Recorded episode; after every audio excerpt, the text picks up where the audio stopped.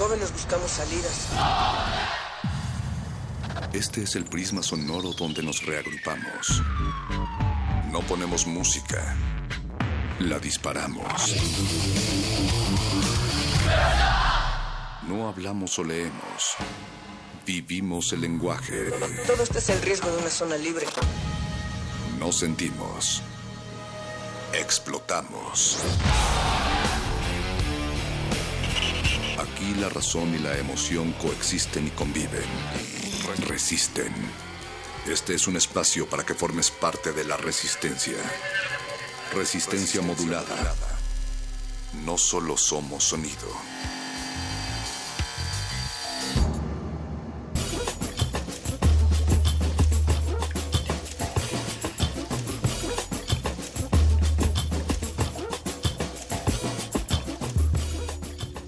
Después de estas pues, pues, ¿qué podemos decir? Olas em, a todos los que nos escuchan, olas que se suman a la marea de sin colores, aunque no lo creas, resistencia, orejas profundas, ustedes llevan un color adentro que refleja luz y cómo imaginar un mundo sin colores si sabemos que la materia es incolora como las paredes, como los muros. Em, ve por tu color, te exhortamos, cuchillo con corazón de niño antes de que lo privaticen, antes de que lo deporten, pero sobre todo pregúntate, ¿qué hubieran hecho ustedes?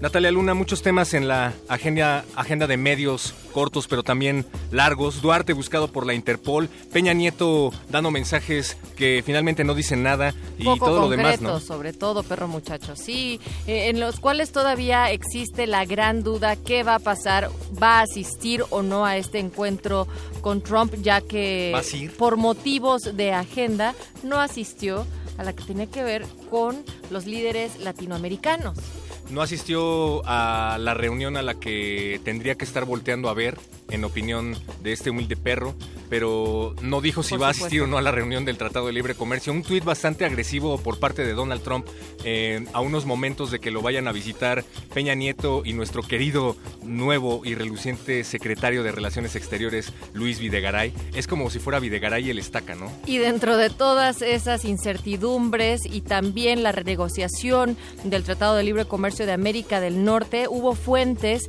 anónimas del gobierno canadiense que tuvieron frases muy contundentes y sin duda, eh, miren, se las vamos a decir para que ustedes sean quienes juzguen. Amamos a nuestros amigos mexicanos, pero nuestros intereses nacionales están primero y la amistad viene después. A Reuters esto se lo dijo eh, una, una fuente, anónima, una del fuente gobierno, anónima del gobierno y después otra segunda fuente declaró a la misma agencia que México está colgado por los pies de una ventana de un rascacielos. Está en una situación terrible y nosotros no esto lo dijo.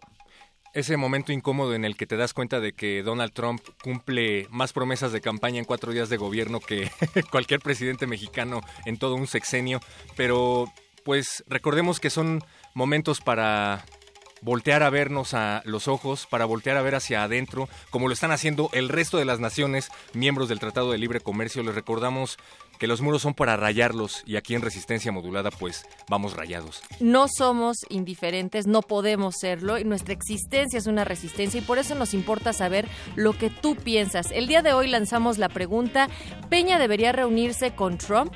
Si ustedes opinan que sí, van con el hashtag EPNVAS y nos dicen por qué o hashtag EPN no vayas y también nos dicen el por qué. Nuestras redes son arroba R.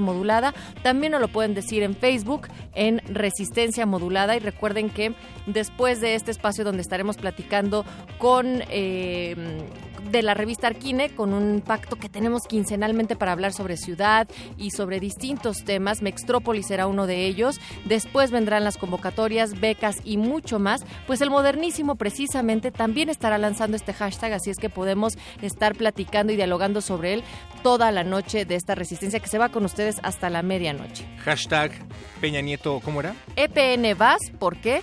O EPN no vayas, ¿por qué? ¿No? Peña EPN debería vas. de reunirse con Trump o no, ya que no lo hizo con otros homólogos latinoamericanos. Yo, le- yo le agregaría una A al final, EPN vas A, pero puede ser bastante Eso, sugestivo. Pues deja tú, sería muy premonitorio también. del otro lado del cristal, quienes leen nuestros pensamientos, pero sobre todo quienes están cachando cada una de estas palabras, está en la producción ejecutiva El Beto, que es el señor Agustín Mulia, vestido muy confiado porque viene de amarillo en los controles y operación, a dos planos de distancia, Alba Martínez en la continuidad y Yesua Raciel también.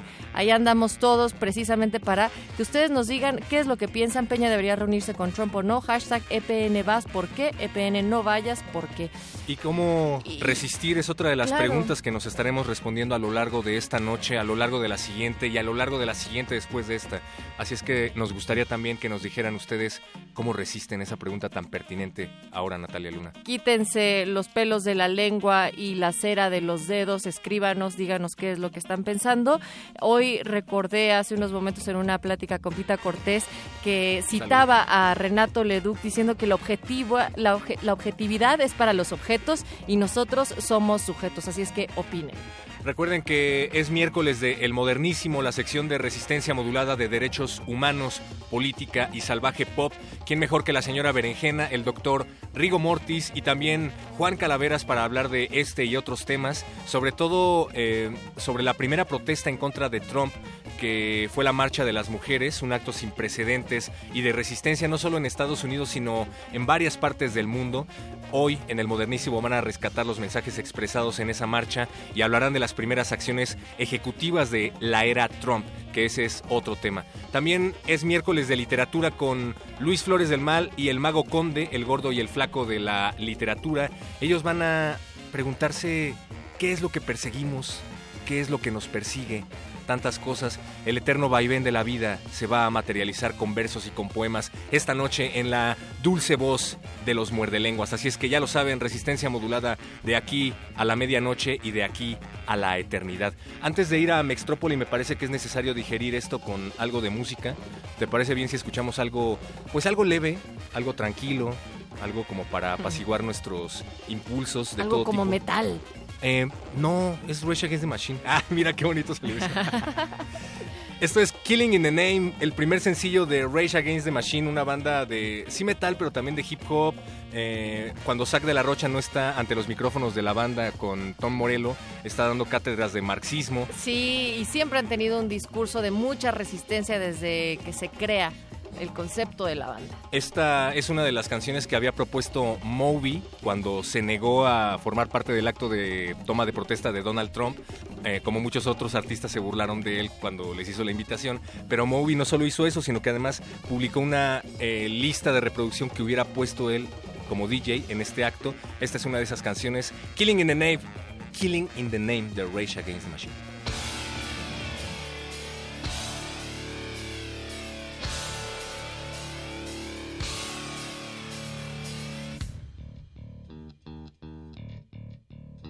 Resistencia modulada.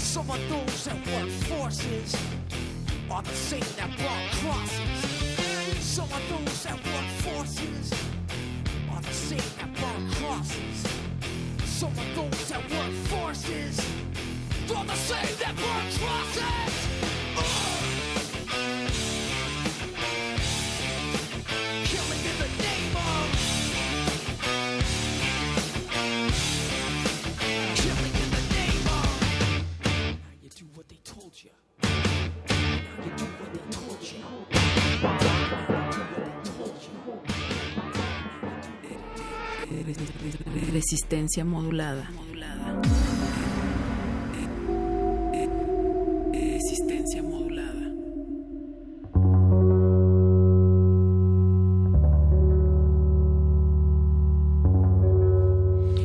Ya en terrenos de esta ciudad salvaje, con sonidos que están penetrando cada vez más ahí en sus oídos.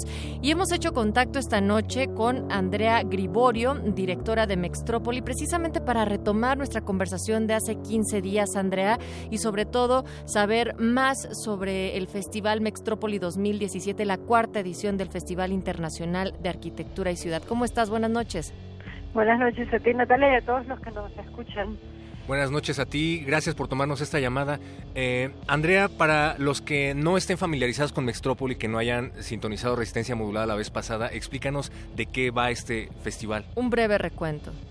Pues Mextrópoli es un festival de arquitectura y ciudad, es una ventana que se abre cuatro días al año para invitarlos a todos a vivir la ciudad, en este caso la Ciudad de México, de una manera extraordinaria. O sea, básicamente es un momento en el que invitamos a todos los ciudadanos, sobre todo aquellos interesados en los temas de cómo se construye la ciudad, desde la arquitectura, desde la política, desde la- los movimientos civiles, pues a tomarse unos minutos de reflexión para participar en las más de en alrededor de 100 actividades diferentes que tenemos, todas de cierta manera enfocadas en cómo hacer o cómo tener una mejor ciudad, principalmente desde la arquitectura, pues ya que Mextrópoli también nació, digamos que es la evolución de lo que era un congreso de arquitectura, pero pues como arquitectos también nos dimos cuenta de que no podíamos seguir hablando de arquitectura encerrados en un teatro sin realmente entender la importancia que tiene nuestra disciplina en la construcción de, de ese entorno en el que vivimos de, de la, y por supuesto de las ciudades.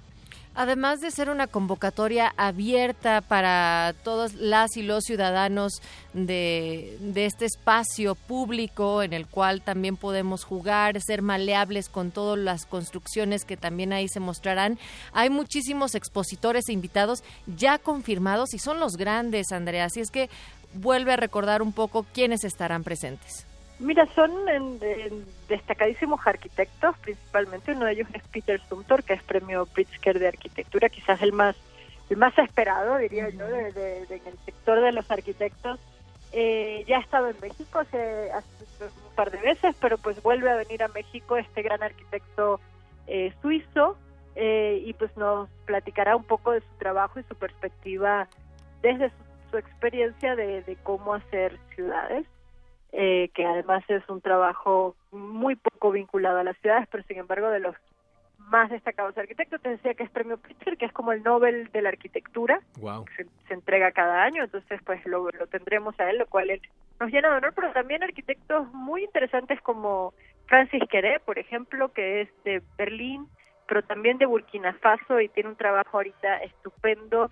Ganó hace poco el Premio Internacional de Sustentabilidad por desarrollar todo un trabajo participativo de escuelas en pues en, Gando, en, en Burkina Faso y, y, pues yo creo que puede ser muy interesante también entender cómo cómo se hace y cómo se construye arquitectura y ciudad y espacios públicos en otras latitudes pues también en crisis también con problemas con otros tipos de problemas pero pero sin duda eh, pues, el trabajo que está desarrollando ahorita Francis Jerez es muy pues muy interesante y reconocido internacionalmente como también el de Junya Ishigami que es un japonés muy joven eh, sí. pues que ya verdad los japoneses tienen una manera de entender y de hacer la arquitectura muy particular, creo que como todos, entonces es interesante también poder verlo, comparar, compararlo. Tendremos a Woja, que son una pareja de arquitectos de Singapur, que además vienen acompañados con una exposición de su trabajo, con maquetas, dibujos, planos, eh, que, que, no se la pueden perder.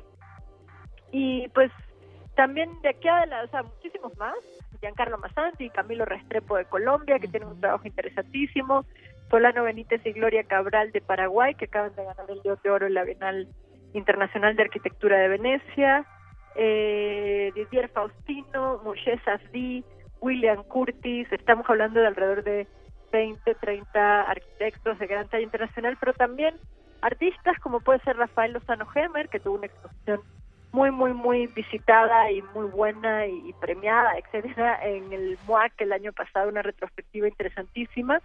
Eh, también, por ejemplo, la filósofa María Garcés, que ha escrito muchísimos libros en relación un poco a la filosofía urbana, o sea, es filósofa, pero un poco entendido desde la condición del ciudadano y de lo colectivo, creo que va a ser muy interesante. Y, y una de las participaciones que también nos llena de, de, de alegría poderlo tener aquí es a Juan Clos, exalcalde de Barcelona, que siempre nos interesa tener por allí, pues yo diría que los exalcaldes son los que más saben qué hay que hacer en las ciudades porque ya ya pasaron por esto, ya no están bajo la presión de tener que tomar la decisión y, y pueden ver de una manera yo creo que la, la, la, lejanía les da como un poco de sabiduría, quiero pensar, ¿verdad?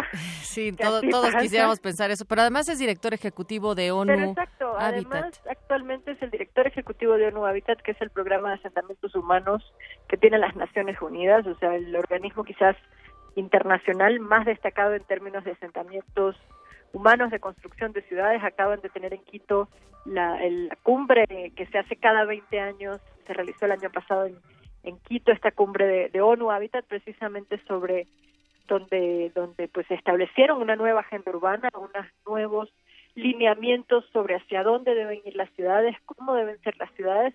Y yo creo que lo que nos pueda venir a decir un tipo como como Joan Cross que se le suma la experiencia de ser exalcalde de una ciudad como Barcelona, todo el trabajo que ha venido desarrollando desde desde la ONU, desde esta agencia de la ONU precisamente eh, que estudia los temas de hábitat y de asentamientos humanos, pues va a ser interesantísimo, va a ser súper, eh, yo digo que tenemos que escucharlo, tenemos que aprender muchísimo, no solamente los arquitectos, sino también pues, todos los que vivimos en las ciudades, los que ponemos un granito de arena todos los días en tener una mejor ciudad. Y, Andrea, y sobre todo ahora, ¿no? En este contexto tan claro. interesante, sobre todo, eh, lo, lo, mencionabas hace un momento, Andrea, eh, se trata de que la arquitectura no se quede adentro de los salones y en parte para motivar a todos los que nos están escuchando para que participen, ¿cómo se relaciona la arquitectura con el contexto actual que estamos viviendo aquí en la ciudad? Pues eh, creo que lo importante es que como arquitectos y como ciudadanos nos demos cuenta que vivimos en espacios, ¿no? Que vivimos en, en, espacios construidos, en espacios físicos. Finalmente la arquitectura, su naturaleza es esa de, de, resguarecernos de la intemperie, de, guardarnos, pero también de orientarnos, de, de ubicarnos en un espacio y tiempo determinado. Entonces, no es un trabajo menor, no es un trabajo o, o, una función, una disciplina que se encarga solamente de un tema banal o decorativo.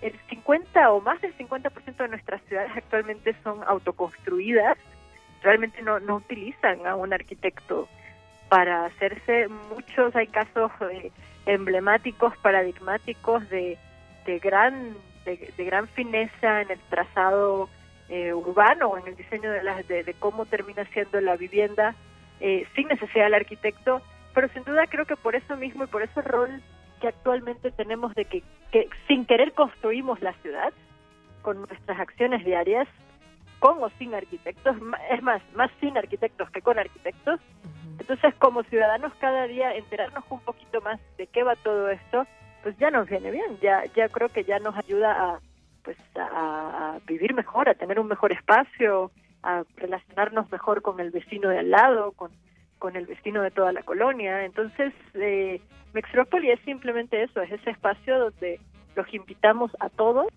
a entender un poquito más de qué trata esto de vivir juntos, ¿no? Sin duda, y por eso aquí en Resistencia Modulada nos interesa cada vez más convocar a gente para que puedan estar informados, para que armen incluso su agenda de todas las conferencias y de todas las actividades que van a existir en Mextrópoli y que puedan ir planeando.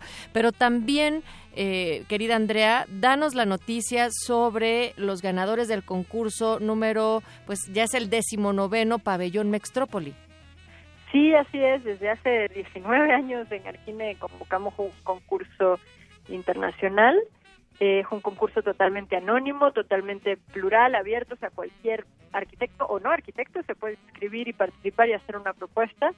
Desde hace dos años esa propuesta pasamos, o sea, la convocatoria es que sea un pabellón, una pieza que se construye o se va, se va a construir en, en la Alameda Central. Y precisamente eh, la semana pasada se, se anunció el ganador de esta de este concurso, que fueron unos italianos de Milán.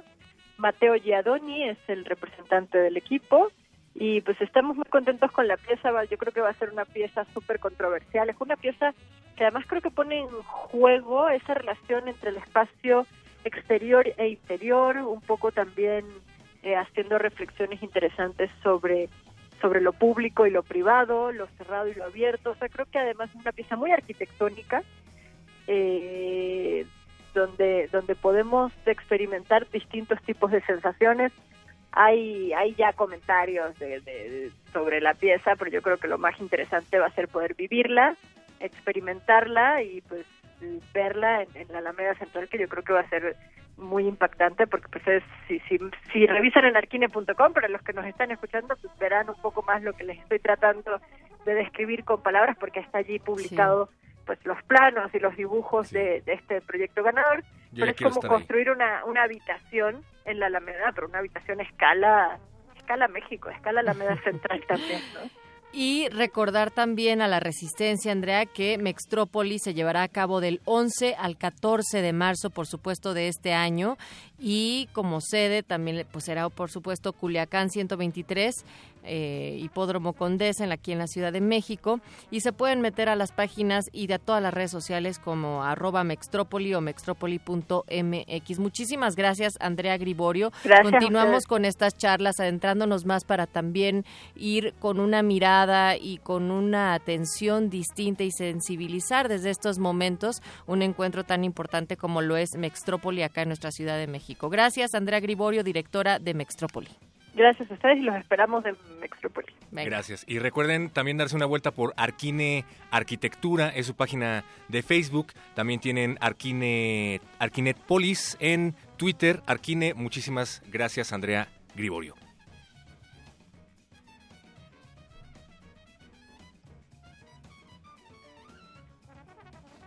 Resistencia modulada.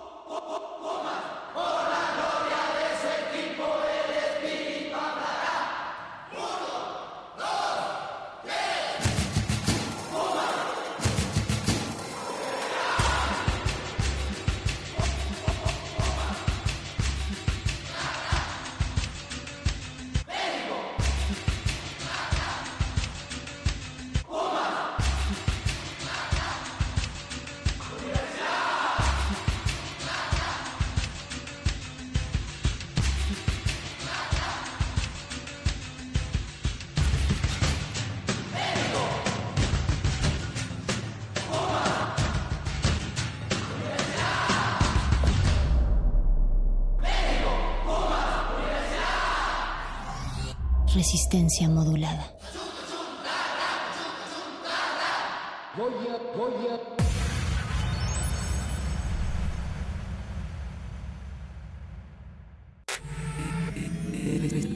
Resistencia modulada.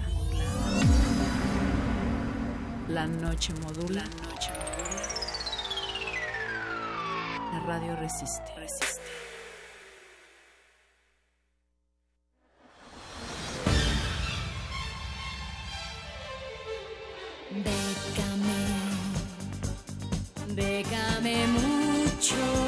Bécame mucho. La guía para becas, premios, concursos, apoyos, financiamientos, residencias, convocatorias. Déjate becar. Estás en manos de expertos.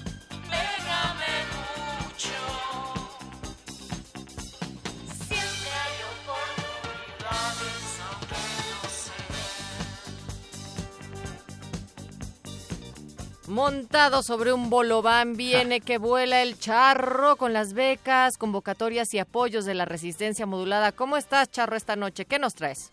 Bien, bien, Natalia, todos ahí en cabina y la resistencia que casi siempre nos escucha como cada miércoles.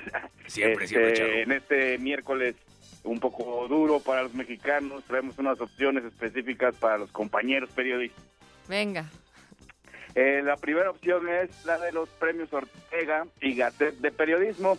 Esto premia lo que es lo mejor del periodismo publicado en 2016. Tiene unas categorías que son mejor historia o investigación periodística, que abarca lo que son textos, tanto en impresos como en digitales.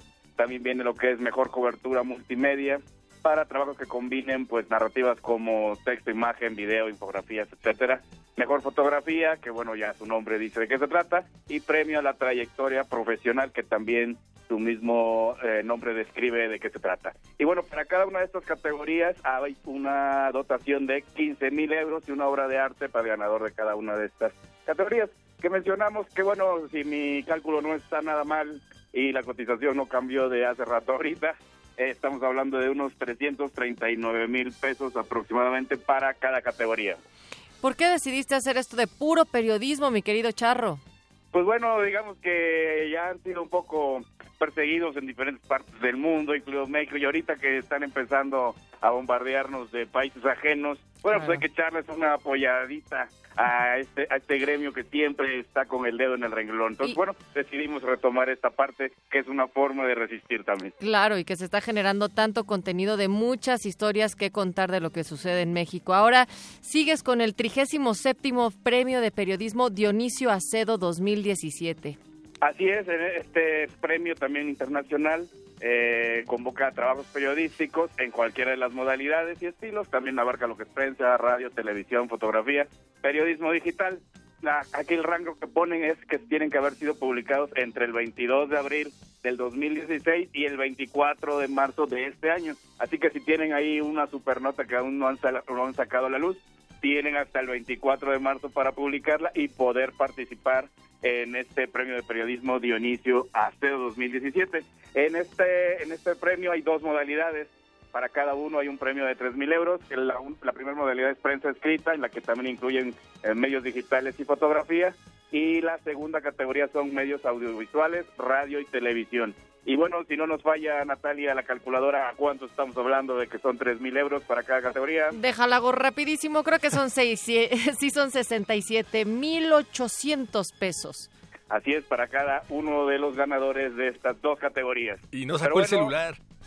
Y no sacó el celular, No, sí, claro que no, qué nunca. ágil, qué ágil estamos de las matemáticas. El perro se le hicieron agüita los, los oídos porque pensó meter a la nota nostra en esa categoría. Ah, ¿Cómo pues la nota nuestra de hoy la puedes publicar ahora mismo, ahora que salga el, el frío de la grabación de hoy. Puedes Buena participar, idea. querido perro muchacho. Pero bueno, para terminar la sesión de esta noche también traemos lo que son los premios internacionales de periodismo ABC 2016. De estos trabajos deben hacer haber sido publicados del primero de enero al 31 de diciembre del año pasado. O sea, cualquier fecha del año pasado que hayan salido a la luz está re bien para que entren a la, a la convocatoria. En este tienen tres categorías. La primera que se llama Mariano de Javier, reconoce artículo crónica, confirma o seudónimo habitual publicado en papel o soporte digital.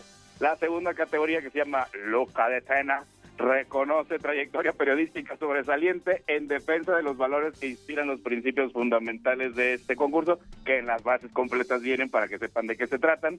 Y la última categoría que es Mingote, este reconoce chiste, caricatura o dibujo publicado en papel o soporte digital, un poco más alivianado o crítico de manera humorística. Pero está buenísimo que existan las distintas categorías porque precisamente el periodismo se hace desde muchos frentes y será requisito ya ser profesional o podrían incluso entrarle estudiantes de periodismo, Charro. Pueden, pueden entrar de manera profesional y estudiantes. Ahora, en este Digo, además del de Luca de Tena, que sí es para una trayectoria periodística sobresaliente. Sí, eh, el, el principal requisito, a menos de que la categoría diga que es para alguien que tenga currículum, lo que están eh, pidiendo es que haya sido publicado según la convocatoria, algunos dirán digitales, algunos dirán impresos, Venga. pero que ya haya salido a la luz dentro del periodo que están contemplando. Que Entonces, sí conste que pueden ya lo habían hecho. So- Sí, pueden participar estudiantes que no estén titulados, y pueden sacar que ya sacaron su nota nostra, que ya sacaron su notilla. Buenísimo. Periodistas Pues, del mundo uníos en torno a Bécame Mucho. Si no te siguieron la pista de tanta palabra tan rápida, mi charro, ¿dónde lo podemos consultar? En las redes que ya se conocen, que es Facebook y Twitter, Iguanabit, hashtag Beca de Mucho, y en las redes oficiales de Resistencia Modulada, muchachos. Ahí estamos, pues el próximo miércoles, cualquier duda les pueden escribir al charro, al hashtag de eh, Bécame Mucho con Iguana Beat, pero nos escuchamos el próximo miércoles. Así es, ahí nos escuchamos y a ver qué, qué me encuentro por ahí para seguir becando a la, a la Resistencia. Muchas gracias, charro. Es momento ahora de ponernos salvajes, salvajemente pops y derechos pop. humanos. Llega el modernísimo.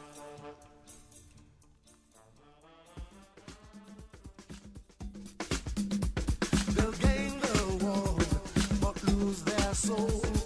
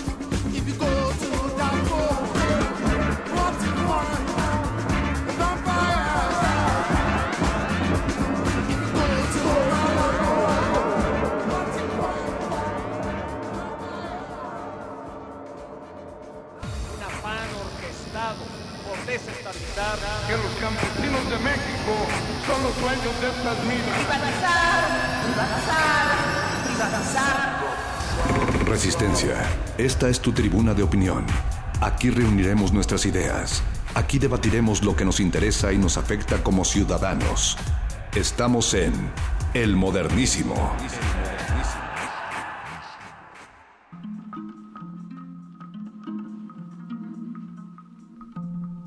Aquí inicia el modernísimo, el momento para hablar de derechos humanos, temas públicos y salvaje pop. Yo soy Berenice Camacho, la señora Berenjena, y les doy la bienvenida a todos y todas a esta resistencia radiofónica, resistencia modulada, donde hacemos radio pública, radio universitaria que suena a través del 96.1 de FM y me encuentro acompañada del doctor Rigo Mortis, especialista en placeres tropicales y ciberseguridad al mismo tiempo. Buenas noches, doctor. ¿Cómo Buenas estás? noches, señora Berenjena. ¿Cómo le va a usted? Me va muy bien, me va muy Se bien. le y est- nota. Y, estoy además doblemente contenta porque hoy nos acompaña también en esta cabina el señor Juan Calaveras, el jurisconsulto del modernísimo. Fanfarrias, por favor. Juan Calaveras, bienvenido. Fanfarrias, fanfarrias, que la ocasión lo amerita, hay que hablar de justicia y de cosas importantes, entonces por esa razón estamos aquí el día de hoy también para comentar lo que se está pasando en el mundo, que es un desastre al parecer. Es un desastre, al Porque parecer. el horno sí está para bollos. Más que para bollo, está recaliente el asunto. Estamos eh, en el hoyo y cavando. Así estamos, pero también estamos con mucha para arriba. energía para seguir cavando. del otro lado del cristal está ya el señor Agustín Mulia en la consola, está el Betoques en la producción ejecutiva, Yesua está en la asistencia, dos cristales más allá está Alba Martínez en la continuidad, la saludamos también. Y bueno, eh, acompáñenos de aquí hasta las diez y media porque pues vamos a tener un ratito de cotorrear nuestra realidad distópica, eh, este fin del mundo, este inicio del muro.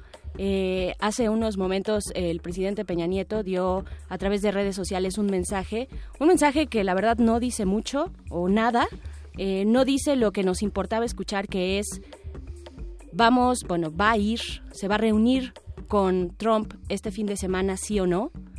Eh, y pues básicamente le dio la vuelta, le dio la vuelta a la cuestión y no lo dijo, lo cual significa que sí va a ir, ¿no? Entonces, con esto abrimos este modernísimo doctor Rigo Mortis. ¿Para ¿Cómo qué lo invitan si saben cómo se pone, no? ¿Para qué me invitan si ya saben, no? Claro, ¿no? Ahí eh, son momentos eh, muy importantes, yo creo, para, el- esta, para la, la relación México-Estados Unidos, pero eso es entre gobiernos, ¿no? También hay, hay una serie de implicaciones que ya se están dando en, este, entre dos naciones que son vecinas, ¿no? Claro, y de eso también hablaremos. Hablaremos de feminismo en la era de Trump, de derechos humanos en la era de Trump. Para, lo, para el tema de feminismo estará un poquito más adelante nuestra querida Catalina, por Dios, Catalina Catalina, Ruiz. Navarro, feminista, activista. Ya la tendremos por acá en un momento. El modernísimo en pleno ya con En pleno. En pleno y con todo. Y el modernísimo no es modernísimo sin nuestra audiencia querida. Queremos escucharlos también a ustedes allá afuera. Así es que díganos en nuestras redes, arroba R modulada y arroba el modernísimo, si ustedes apoyan la idea de Peña Nieto de reunirse este fin de semana con Trump. Si piensan que no, respondan por qué en el hashtag EPN no vayas. Y si piensan que debería ir, díganos también por qué con el hashtag EPN vas. Así es que ahí están nuestras redes abiertas para todas y todos ustedes, doctor Rigo Mortis. Yo la verdad como a mí me da mucho miedo eso de, de los bots y todo eso y en mi calidad de experto en ciberseguridad cibernética, por favor, si son bots de algún tipo de agencia de comunicación política que está al servicio de algún político o institución pública, absténgase de utilizar nuestros queridos hashtags. Y es que hay materia para ser eh, conspiranoicos, ya lo hemos visto, los No, bots han demostrado su músculo muy ejercitado. Ya está, está plenamente documentado. Ahí Amnistía Internacional esta semana sacó un, un reportaje bastante interesante donde, donde recupera bastante información, datos concretos de cómo alguien, alguien, no sabemos quién, que tiene mucho dinero, se ha dedicado a... que digamos que traen el fetiche del hashtag, ¿no? A, a manejar hashtags, a, a manipular conversaciones en redes sociales, ¿no? Sin embargo, pues no vamos a dejar que esto nos... Absténganse troles del demonio. No, troles bienvenidos. Trole, troles, troleadas y todo eso es bi- bienvenido. Para todo lo que sean bots, este, zombie bots, gente pagada para tuitear o para hacer a esos, que le lleguen. Eso sí, que le lleguen, pero todos los que demás también queremos... aquí es parte rápido. de hacer uso del espacio eh, virtual. Exacto, pero nada más quería decir algo que también ahorita que el doctor Rigo Mortis mencionó Amnistía Internacional, también hay que dar una bienvenida porque parece que Amnistía Internacional México entra en una nueva etapa, de una nueva dirección y es una organización fundamental para la protección de los derechos humanos y es muy importante que este tipo de organizaciones al día de hoy se fortalezcan. Mandamos un saludo a Amnistía Internacional que te parece que va por buen camino con Qué la nueva bueno, dirección. ya Exactamente. tocaba. Ya Sí. tocaba, ya le tocaba, entonces es importante porque justo ese es el tipo de cosas que tiene la sociedad y la cual tenemos que empezar a recurrir. Exacto, ¿no? yo escuchaba por ahí también, o veía por ahí un tuit que hablaba de que hay que hacer una de- diplomacia cívica. ¿no? Claro, o sea, también, eh, claro, exacto, sí, como sí, que el pleito ahorita es con el gobierno de Trump, pero a final de cuentas también puede haber una especie de diplomacia cívica y estar en contacto con esas organizaciones de la sociedad civil, con los movimientos sociales justo que se generaron en la marcha. Claro. Entonces también, o sea, es, es un momento de verán que hay que hacer un plan de acción así efectivo. Sí, Tiene que es ir un momento que hay que aprovechar. Y hay que aprovechar a la sociedad civil y justamente estas organizaciones que llevan a cabo eso. Y, y visibilizar también, eh, darle cabida, darle espacio, y este es un espacio para eso, a los distintos defensores, defensoras de derechos humanos, a las organizaciones que están ahí al pie del cañón. Ya salió un informe también, bueno, eh, de, de una visita, ah, lo hablaremos más adelante, del relator de Michael, el señor Michael Forst. de las Naciones Unidas, que estuvo por acá, bueno, con un panorama bastante complicado para los defensores y defensoras de derechos humanos. que, que, que- que por ahí va la cosa, ¿no? Creo que este, escuchaba en la mañana a un a un pensador que va a presentar hoy su libro este, este de, de 25 años de la universidad, exactamente premio Anagrama del 2015, Luciano Conchero, que este, pre- pre- este presenta su libro y, y se asume a los 25 años como pensador este, este mexicano, ¿no? Y, Bueno, hay que, y, tener, hay que, hay que llevar agua para el el molinito. que no es astuto, pues no vende libros, ¿no? Pero bueno, bueno esa es, es otra cosa. Creo que algo que dice que es muy importante es que ante, ante lo desolador del panorama hay que tomar, o sea, siendo mexicano, pensando desde México, viviendo como mexicano, organizándose pues, este, políticamente como mexicano o mexicana, eh, implica eh, re- reconocer que pues vivimos entre muertos ¿no? y, y personas ausentes, ¿no? Y una violencia cruda, institucional, arraigada, más una que, que está exacerbada también, ¿no? Pero eso nos obliga a tomar una postura, ya no hablemos de ética si quieren, hablemos de una postura política y una, este, y una postura estética sobre lo que está pasando. ¿no?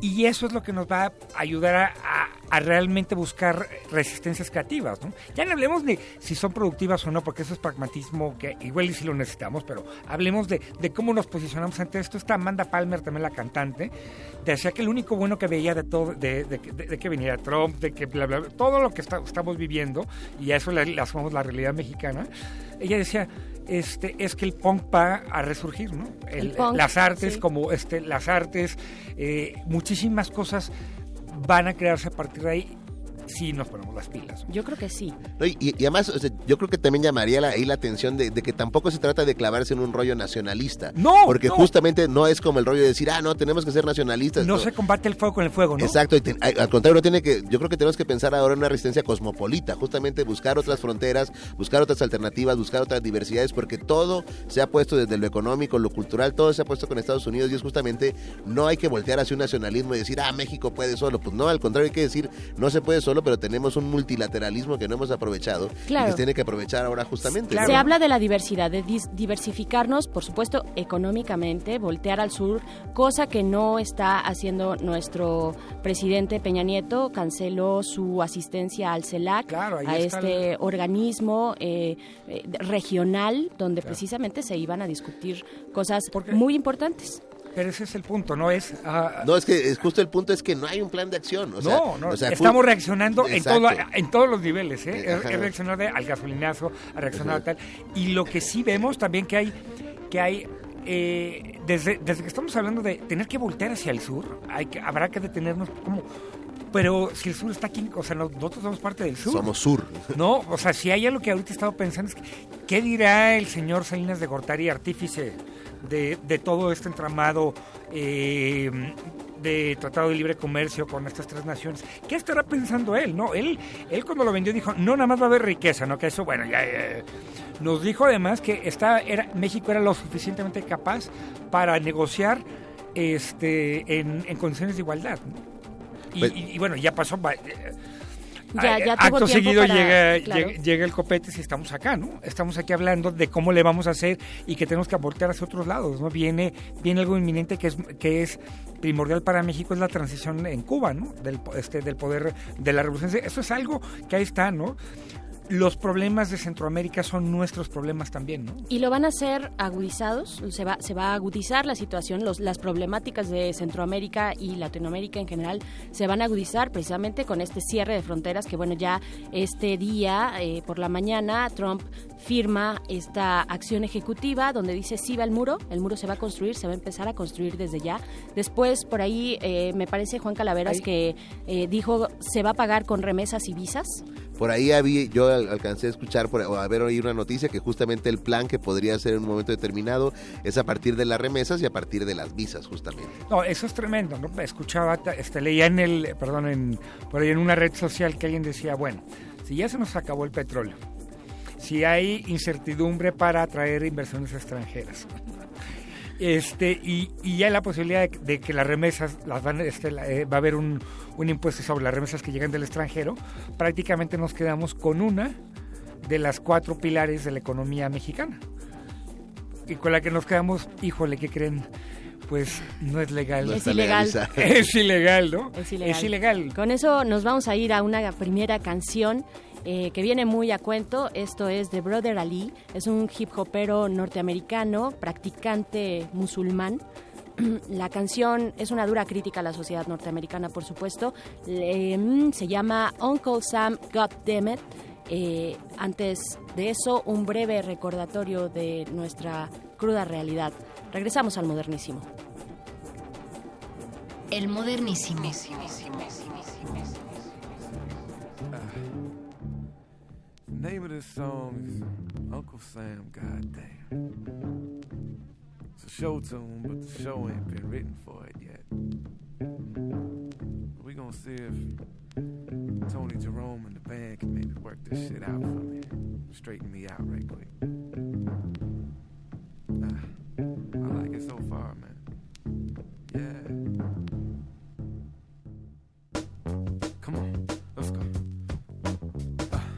Welcome to the United Snakes, land of the thief, home of the slave. Grand Imperial Guard, where the dollar is sacred and proud. Let's do the shit real. Come on now. Smoke and mirrors, stripes and stars. Stoning for the cross in the name of God. Bloodshed, genocide, rape, and fraud. Written to the pages of the law, good law. The cold continent latchkey child ran away one day and started acting foul. King of where the wild things are, daddy's proud, cause the Roman Empire done passed it down. Imported and tortured the workforce and never healed the wounds or shook the curse off.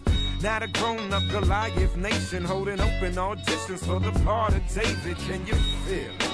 Nothing can save you. You question the rain, you get rushed in and chained up. Fish raised, but I must be insane, cause I can't figure a single goddamn way to change. Welcome to the United Snakes, land of the thief, home of the slave. The Grand Imperial Guard, where the dollar is sacred and power is God. Welcome to the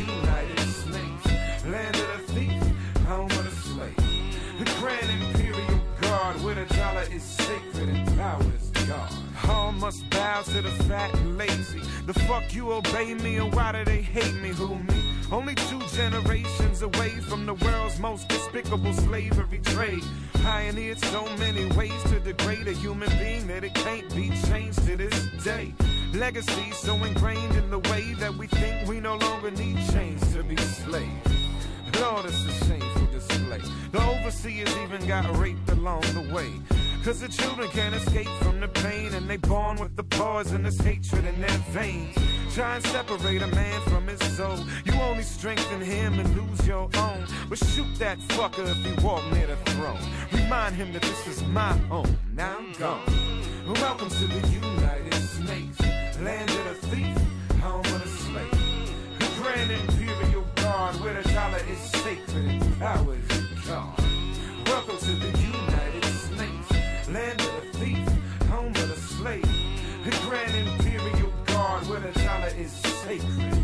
Hold up, give me one right here. Hold up. You don't give money to the bums on the corner with a sign bleeding from their gums.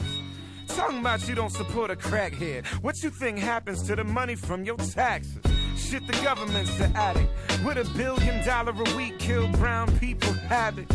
And even if you ain't on the front line, when Master yell crunch time, you right back at it. Man, look at how you hustling backwards. At the end of the year, add up what they subtracted. Three out of 12 months, your salary pay for that madness. Man, that's savage. What's left? Get a big ass plasma to see where they made Dan rather point the damn camera. Only approved questions get answered. Now stand your ass up for that national anthem. Welcome to the United States, land of the thief, home of the slave. The Grand Imperial Guard, where the dollar is sacred and power is God. Welcome to the United States, land of the thief, home of the Where the dollar is sacred and power is God.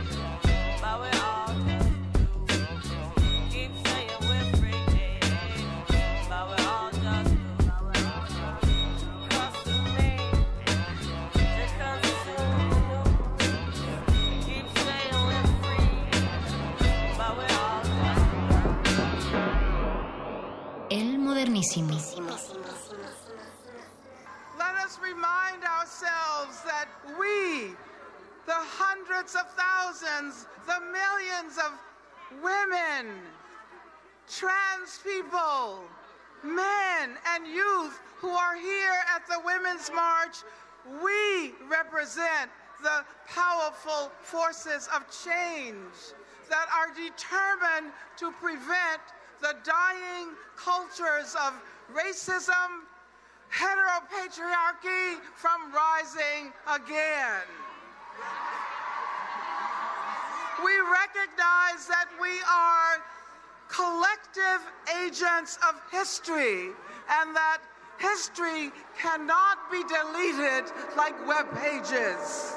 No human being is illegal.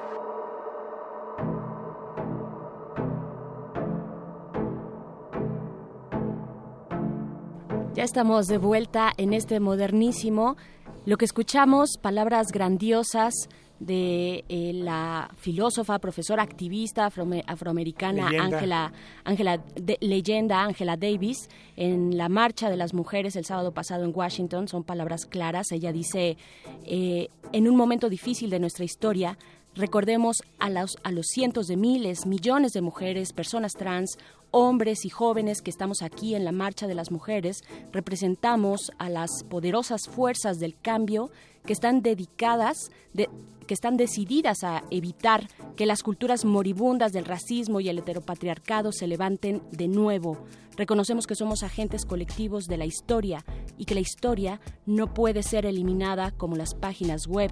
Y continúa diciendo, ningún ser humano es ilegal grandes palabras eh, para pasar precisamente a uno de nuestros temas eh, en esta noche que es el feminismo en la era Trump. Vamos a tener en un momento más a Catalina por Dios eh, comentando esto, es- este momento histórico del feminismo, esta gran marcha de las mujeres, pero antes nos vamos a ir a un pequeño corte, no tardamos nada, regresamos al modernísimo.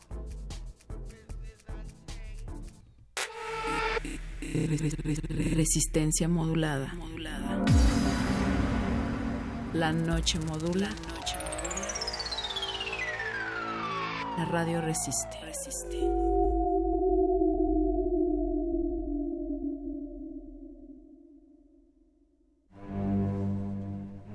Una orquesta en la cocina Cuarteto de cuerdas en el auto. y un violonchelo solista sentado en el sillón favorito de la sala.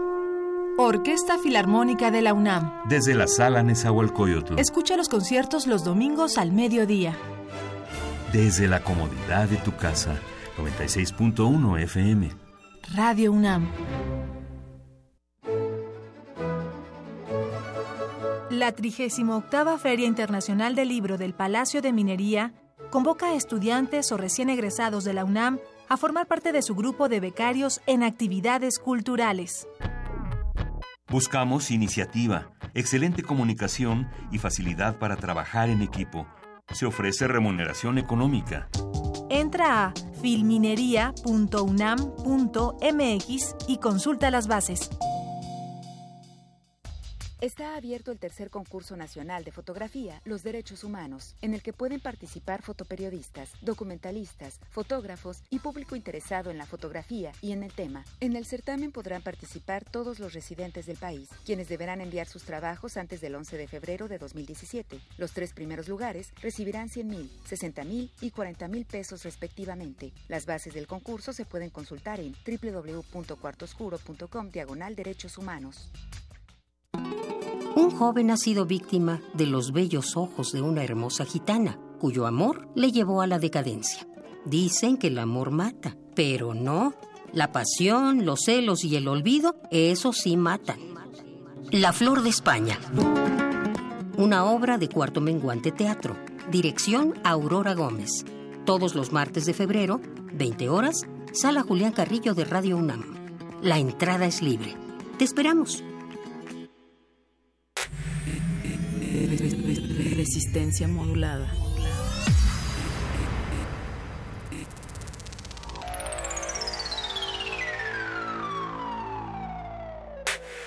El modernísimo.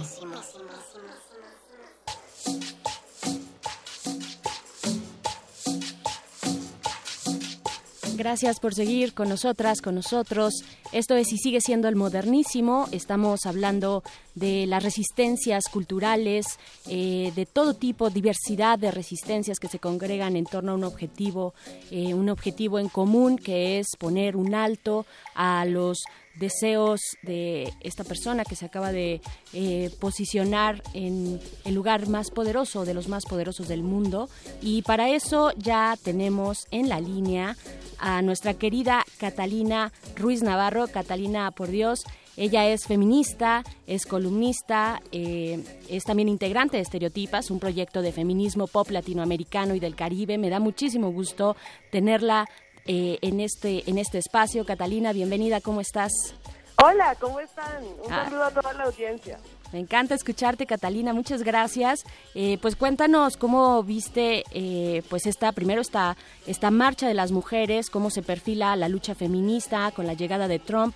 Vimos algo inédito en esta marcha, me parece que fue una gran eh, aglutinación de distintos perfiles, de distintas luchas y, por supuesto, también decir el, el aplauso para las organi- organizadoras de esta marcha, que fue eh, monumental. Así es que, ¿cuáles son tus comentarios al respecto, Catalina? Bueno, eh, yo estoy muy emocionada por eh, lo que sucedió con las protestas del sábado en Estados Unidos y alrededor del mundo, pero luego estoy muy asustada por todo lo que ha sucedido después. Eh, es, a ver, es realmente esperanzador ver que hay un pulso político para reunir a todas estas personas. Y hay un ejercicio muy interesante en esta marcha que ya es una ganancia, que es que la marcha tuvo que comenzar eh, arreglando todas sus propuestas. Al, comienzo no había espacio para personas con discapacidad porque ni siquiera habían pensado en eso. Y hubo la crítica y tuvieron que hacer una revisión. Eh, se pasó por ese debate del feminismo que sigue vivo sobre si el trabajo sexual eh, se vale o no se vale y entonces incluyeron a las trabajadoras sexuales luego lo quitaron de nuevo de la página. Pero toda esta organización tuvo que ver con una serie de conversaciones que se empezaron a dar al interior del feminismo y una de las cosas que fue clara es que si no somos interseccionales no vamos a ir a ninguna parte.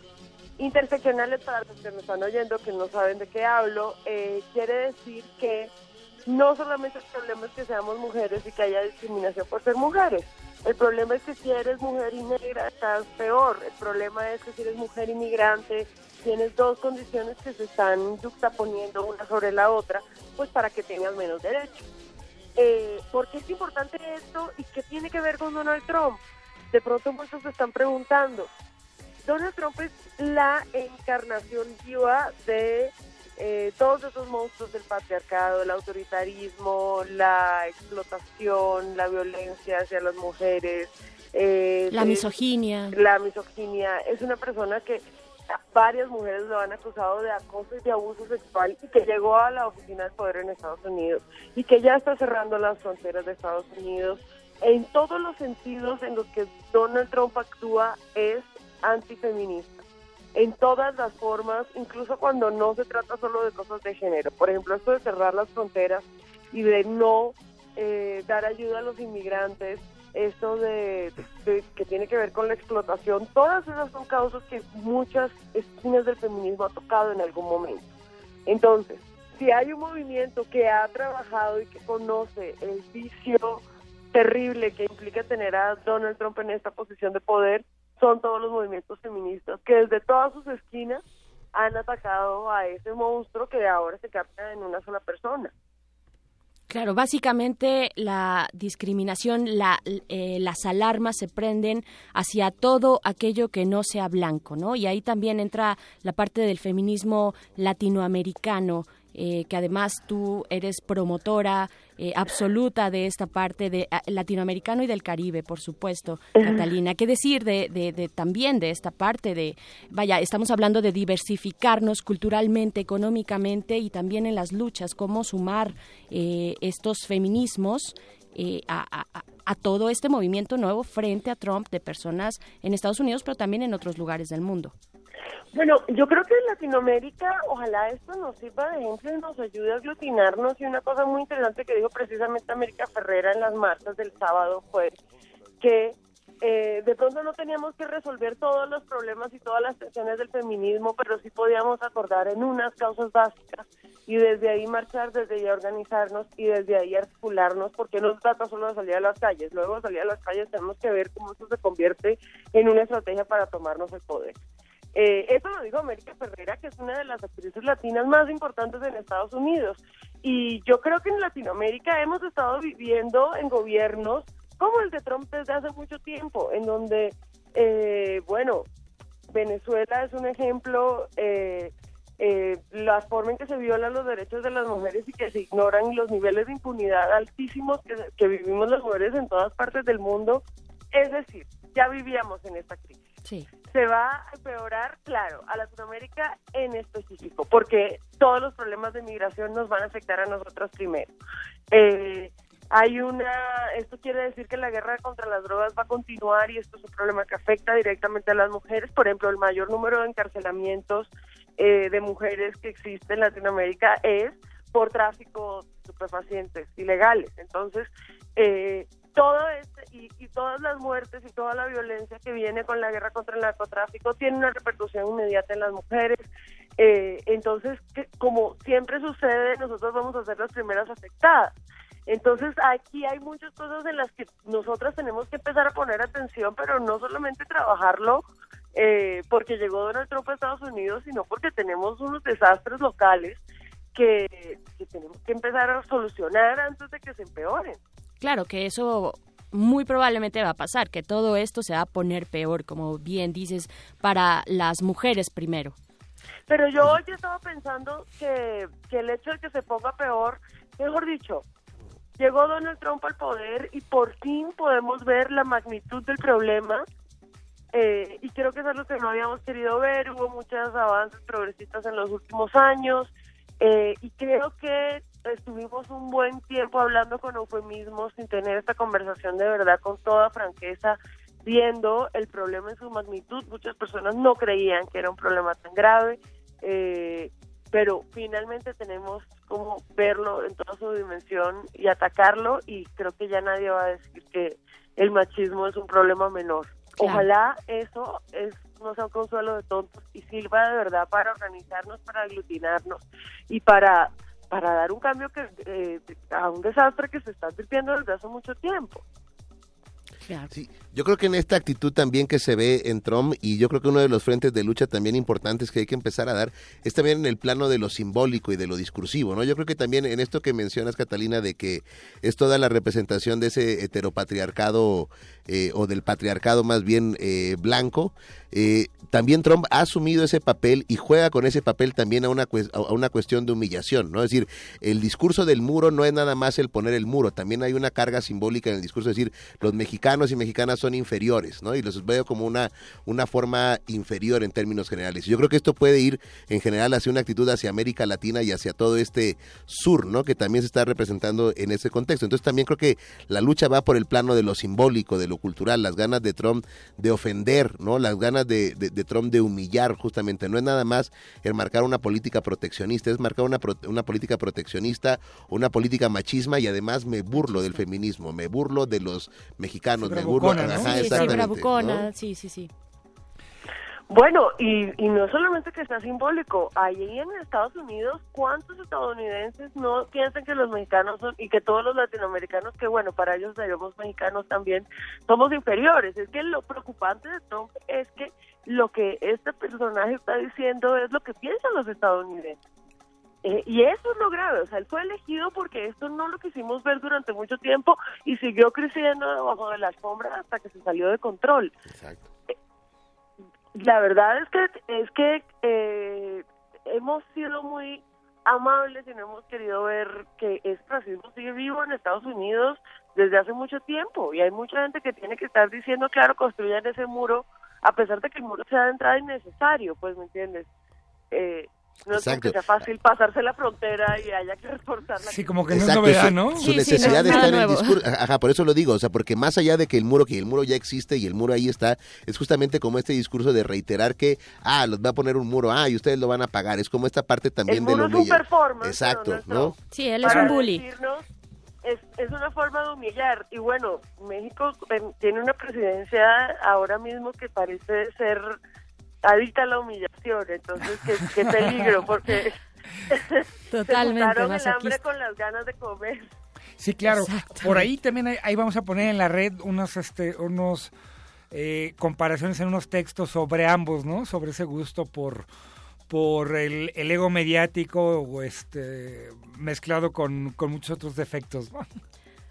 Oye, Catalina, te agradecemos mucho estos comentarios, tu presencia acá. Ya se te extrañaba desde hace un rato que no andabas por acá, pero muchísimas gracias. No, y qué maravilla oírlos a los tres juntos. Sí, Qué ya sé, está padrísimo esto, el modernísimo en pleno, dicen por acá. Sí. Oye, Catalina, muchas gracias eh, y pues pronto estaremos por ahí en contacto contigo y con Estereotipas. Sigan a Catalina en arroba Catalina por Dios y arroba Estereotipas, este proyecto de eh, feminismo pop latinoamericano y Porque nadie se salva, ¿eh? Porque nadie Nadie. se salva, dicen por ahí, Catalina. Muchas gracias. Muy bien. Adiós. Un saludo a todos. Gracias, bye. Pues nos vamos a ir con una canción. Esto es de la Miniteca del Miedo, pues viene muy a cuento. Eh, la canción se llama Brujas, dedicada para todas esas chicas, eh, chiques y chicos que están ahí al frente, eh, en, en la, en la resistencia sobre todo. Vamos y regresamos al modernísimo.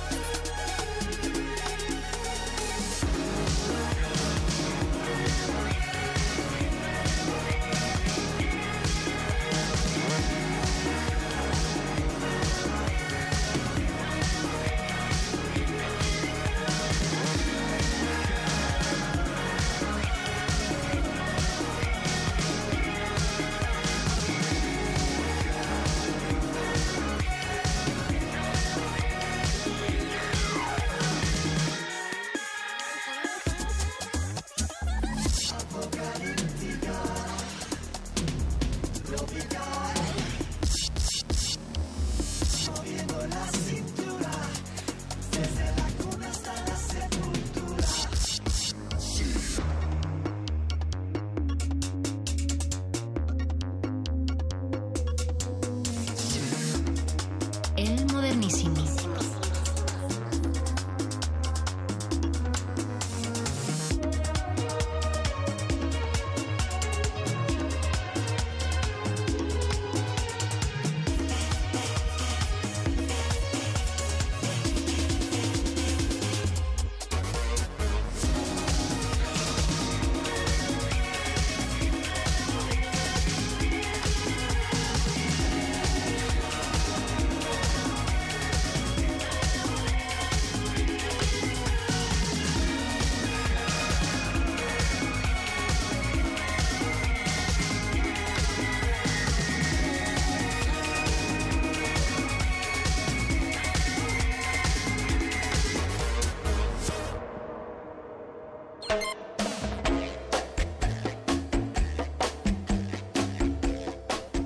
El modernísimo en la casa, aquí en Resistencia Modulada. Y pues seguimos hablando de todos estos efectos de la era Trump y ahora bueno, la verdad es que no necesitamos a Donald Trump para eh, tener un ambiente tenso en nuestro país, ya lo tenemos desde hace un buen rato, pero bueno, ahora se agudiza, es preocupante, hay que hablar de ello, hay que hablar de los derechos humanos y sobre todo de sus defensores y defensoras que bueno, eh, hace eh, eh, precisamente el día de hoy me parece fue eh, se dio a conocer un informe o parte de un informe sobre la situación de las defensoras y defensores de derechos humanos en México. Estuvo bueno a cargo de una visita de Michael Force acá en nuestro país. Y para eso le voy a aventar la bolita a nuestro jurisconsulto a Juan Calaveras ¿Qué, hay que decir al respecto, Juan Calaveras? No, pues sí hay que decir varias cosas. Yo creo que el tema no es menor y de repente, pues en esta lógica de que estamos viendo lo que sucede con Estados Unidos y la forma en la que nos va a afectar, como que de repente dejamos de ver algunos de los temas muy importantes que en México siguen existiendo, que en México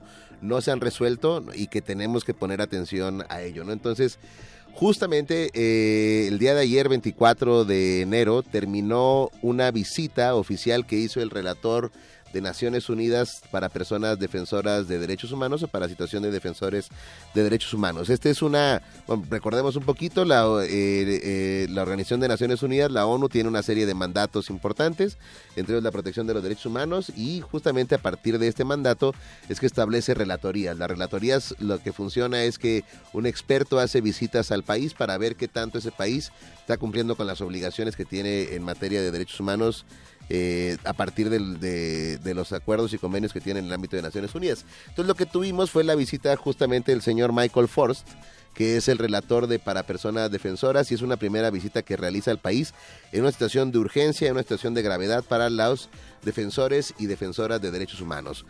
Es importante este informe, yo creo que por varias cosas. Todavía no, no, tenemos el informe definitivo, ¿no? Lo que tenemos es, es, un... Tarda bastante tiempo también. Exacto, como unos seis o siete meses, ¿no? Recordemos que también a veces los relatores es un cargo honorario, ¿no? Entonces también de repente tienen otra chamba que hacer, ¿no? Entonces tienen...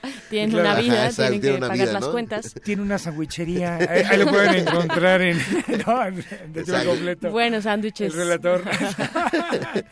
Pero puede pasar un rato, como unos seis o siete meses que tendremos el informe final, y es, pero ya tenemos un informe preliminar. Y bueno, hay varias cosas importantes que yo creo que el modernísimo como programa de derechos humanos y como eh, espacio en el cual hemos tenido a muchas defensoras y defensores de derechos humanos aquí, pues también tenemos que darle voz porque darle voz a lo que dice el relator es también una forma de proteger a todas esas personas que están defendiendo derechos humanos. Y lo primero que nos dice el relator, que es importante recordarlo, es que defender los derechos humanos también es un derecho humano, justamente. Y volviendo con esto que, que decías al principio sobre estas formas de, de tratar de resistir de manera creativa, ¿no? Creo que tiene que ver con esto y que, y que es este, realmente abrirnos a ser cosmopolitas. Y, y parte de ser cosmopolita es de paremos con estos rollos este, de sospechosismo, de enrollarnos en la bandera de a mí no va a venir un gringo a decirme, no, que el señor no es gringo aparte. No importa, pero, pero no, la, la, seguridad nacional, etcétera, ¿no? O sea, creo que ahí es donde está el, eh, es un elemento central, ese, cosmopolitismo, ese voltear al multilateralismo, a las organizaciones internacionales, a la cooperación internacional, pues que justamente no se puede perder, ¿no? Y la presencia de los relatores aquí en México, eso hay que señalarlo, fortalece al Estado mexicano. No es que vengan a hacer una crítica para devastar el Estado mexicano, que ya está más que devastado. O sea, vienen para tratar también de proponer soluciones, hacer recomendaciones importantes. Y en el caso concreto, yo creo que ya tenemos como una información así relevante, pues que obviamente la situación de los defensores y defensoras de derechos humanos en este país es grave.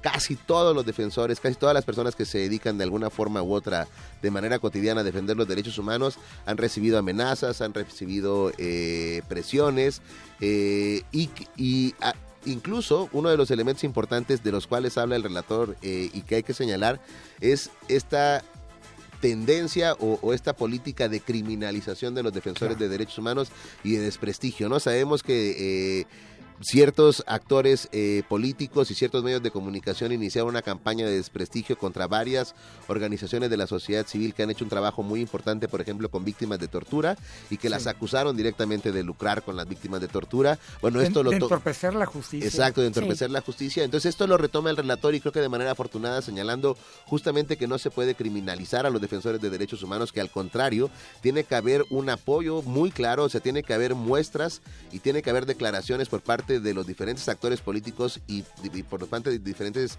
eh, poderes del Estado mexicano de que se reitere la importancia de la labor que están llevando a cabo los defensores, su legitimidad, para que eso también cause una mejor aceptación de los defensores de derechos humanos y las defensoras de derechos humanos y el trabajo que están haciendo en la sociedad, porque justamente cuando se trata de criminalizar a los defensores, se entorpece mucho el trabajo de la defensa de los derechos humanos, que al día de hoy es sumamente importante y relevante. No, y mira, digamos, este, en esta suerte de, de criminalización, algo en, los- en lo que ya nos parecemos con Estados Unidos, además de tener presidente copetones, es que ahora la Ciudad de México también se parece a, a Washington, ¿no? O sea, un poco vol- volviendo con este tema, ahora también este, em- empieza a repuntar en el número de ataques y detenciones arbitrarias en contra de, de periodistas cubriendo protestas, ¿no? Digamos Sí. que sí, entonces, y eso es lo que también señala mucho el, el- el- informe, ¿no? Esta Exacto. parte físicamente de tener a gente, a jóvenes, estudiantes, que salen a las calles, ¿no? Exacto, y del Es que ataque a periodistas que hay, que también lo llega Sí. a mencionar el, el, el Claro. relator en su informe, en en la que sigue siendo México un país peligroso para el periodismo y los periodistas también ejercen funciones importantes, sobre todo aquellos que hacen investigación de violaciones a los derechos humanos, contribuyen a la verdad, contribuyen a la defensa y su trabajo no está siendo garantizado. No está siendo garantizado porque hay todo un ambiente sistemático de persecución. Eh, por supuesto, se suma la corrupción a todo este panorama, ¿no? Eh, y por supuesto también insistir en visibilizar a estas personas con nombre y apellido, a los a, los defensores y defensoras, y ahí me quiero detener un poco en el caso de Isidro Valdenegro, ¿no? Un defensor eh, activista am- ambiental, ambientalista de la Sierra Tarahumara, un rarámuri, que bueno, eh, a mediados de este mes, me parece que fue el Sí. 16, el 16 de enero fue asesinado. Eh, bueno, esta persona tuvo en su momento, ganó un premio, el premio Goldman, eh, la distinción, que es algo así más o menos, para ponerlo en términos pop, como Ajá. si le hubieran dado un premio Nobel, ¿no? Y esta persona tan importante para su comunidad, para eh, todo el entorno de la comunidad Rarámuri, fue asesinada. Y bueno, al menos por mi parte... la presencia, o sea, durante la Sí, visita durante del la relator. visita del relator. Ajá. Y al, al menos yo no conocía, yo no conocía el trabajo de Isidro, este, yo no lo conocía eh, y algunas personas cercanas, eh, digamos, en el ambiente de los derechos humanos tampoco es que haya sonado tanto, ¿no? De pronto, pero precisamente ese es el trabajo que tenemos que hacer, visibilizarlos, porque así damos luz, no se queda esto en la sombra de qué pasó con él, eh, en esta situación turbia de, ah, pues probablemente andaba en algo, ¿no? En Claro. esto que es la criminalización. Sí, mire, y yo creo que además de, esta, de estas resistencias que, que podemos hablar de este, eh, asentadas en intereses eh, eh, políticos, por ejemplo, o sea, también hay una campaña de información, no nada más mediática, de información, digamos, un, un brazo mediático de toda esta campaña de criminalización de los este, de, de quienes ejercen derechos humanos. Ahí, hay, ahí de verdad hay que detenernos. Si nos están escuchando ahorita y si alguien cree realmente que que estas personas que, salen de pronto a bloquear una carretera, incomodar o que están marchando, etcétera, si sí realmente creen que, eh, que para ustedes no esas personas no son capaces de realmente ejercer derechos y salir a, eh, digamos, a defender un legítimo derecho, eh, vale la pena que se detengan y revisen qué fuentes de información están revisando, ¿no? Porque, porque, porque ajá. esto es algo, es, es algo que, que ahí, ahí siempre va, ¿no? En entredicho, ¿no? Te- eh, si eres asesinado, seguramente estabas en el narco. Si eras, este, si, si eras defensor de derechos humanos o este, bueno, ambientalista, entonces estabas o con la guerrilla o con, este, o con alguna guardia blanca de algún, este, hacendado, Sí, etcétera. Hay muchas historias que ya han corrido por aquí. Por favor, si algo, si alguien que viene caminando aquí, este, caminando, escuchando la radio, manejando a nuestros amigos taxistas, piensen, de verdad, si ustedes creen que a esas personas las están matando por un- como, como, como una especie de restitución algo que hicieron, revisen sus fuentes de información. Estas personas están haciendo un, un trabajo verdaderamente titánico. Excepcional. Y debemos, o sea, la criminalización va a parar el día que por lo menos volteemos y nos indignemos como lo que debe ser una afrenta a la sociedad, ¿no? Por supuesto. Bueno, pues hasta aquí, chicos, este modernísimo, porque ya se acerca la Nada hora más- yo quisiera nada más de que- la literatura Exacto, y nada las más decir una cosa pero- levemente. En el informe del relator se hace mucho caso, o sea, se hace mucho hincapié en la impunidad. Y el caso justamente de Isidro Valdenegro no puede quedar ahí. Sería un ejemplo claro de cómo están o sea, valiendo que es todas las investigaciones en materia de defensores. Justamente es un caso de defensores que tiene que investigarse a fondo y tiene que ser sancionado. Si no es una, eso es impunidad y el relator dice eso es una bola de nieve para generar mucho más violaciones a los derechos humanos de los defensores. Entonces Sí, ahí, ahí quería está, dejar la con eso. más. la corrupción, por supuesto, siempre permea en todos estos casos. Hay que seguir ahí con eh, el dedo apuntando directamente a estas situaciones. Y pues bueno, se nos fue el tiempo. Ahora sí, doctor Rigo Mortis, Juan Calaveras, muchas gracias a la producción. Ya está el muerde lenguas por acá. Eh, los vamos a dejar con algo de Moby, porque Moby Se no prendió. tam- se prendió, se prendió Se algo, algo imposible, algo, o sea, esa sere- serenidad de Moby. eh, bueno, Donald Trump vino y la hizo explotar, así es que vámonos con esto. Regresamos, no, ya no regresamos, regresa el muerde lenguas y nosotros nos escuchamos el próximo miércoles. Hasta luego.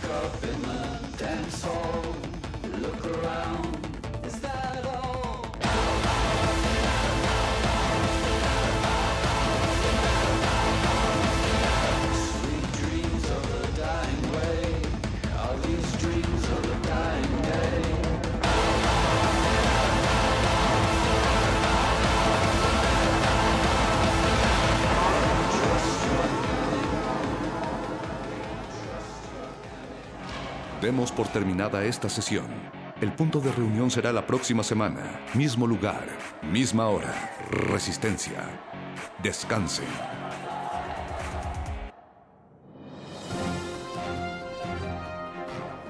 Esto es un corte informativo para la Resistencia. La Nota Nostra. Las noticias frescas del día en el último rincón de la noche.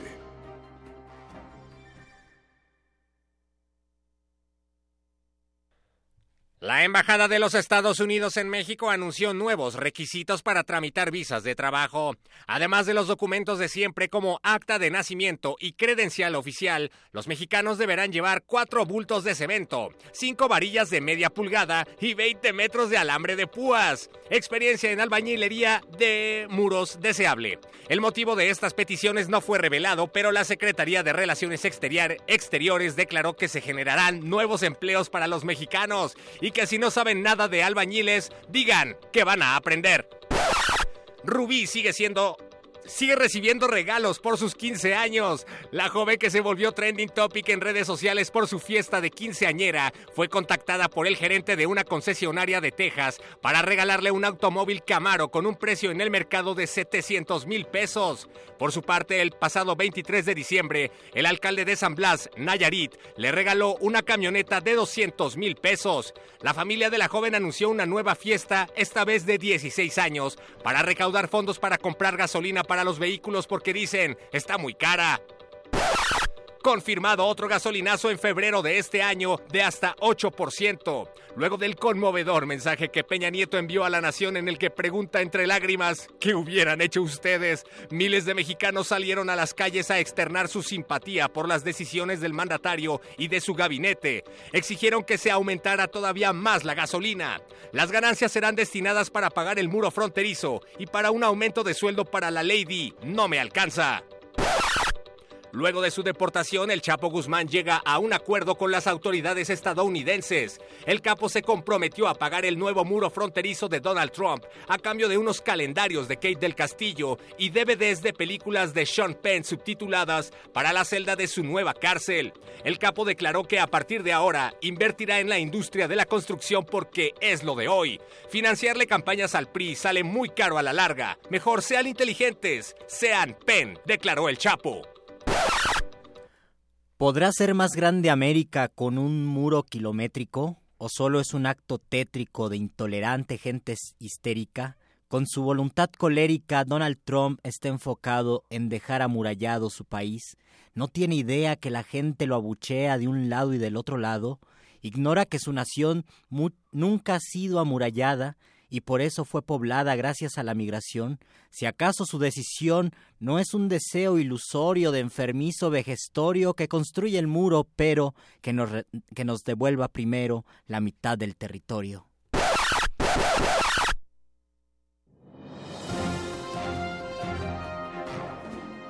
Esto fue un corte informativo para la resistencia.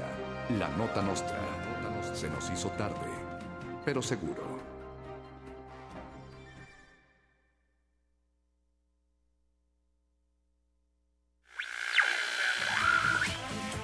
Muerde escuchas, oyeristas de lo bueno y lo importante.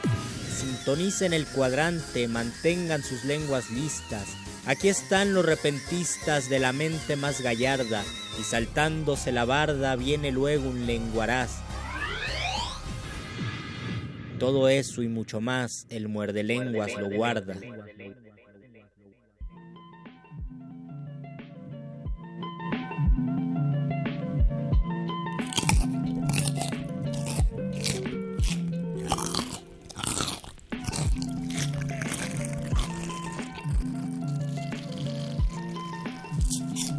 Felices Muerde que lenguas. parten.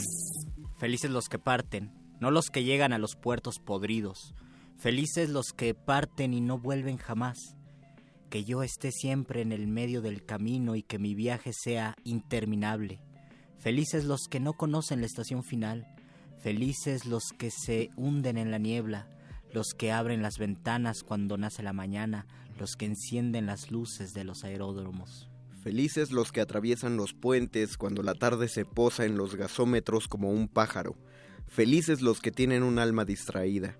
Felices los que saben que al fin de la derrota la nada los espera como un espantapájaros en un maizal. Felices los que solo se hallan en la pérdida y en el viento. Felices los que vivieron más de una vida. Felices los que vivieron vidas innumerables. Felices los que desaparecen cuando los circos se van. Felices los que saben que toda fuente es un secreto. Felices los que aman las tempestades. Felices los que sueñan con trenes iluminados. Felices los que amaron cuerpos y no almas, los que oyeron el chistido de las lechuzas blancas en el silencio de la noche.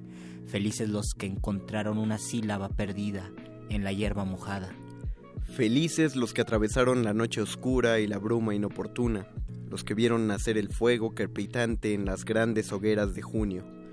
Felices los que asistieron al abrirse del cielo como un pal- palio para acoger el vuelo del gavilán. Felices los que moran en las islas periféricas y son rodeados al caer la noche por una nube de hormigas voladoras. Felices los sedentarios que un día se fueron.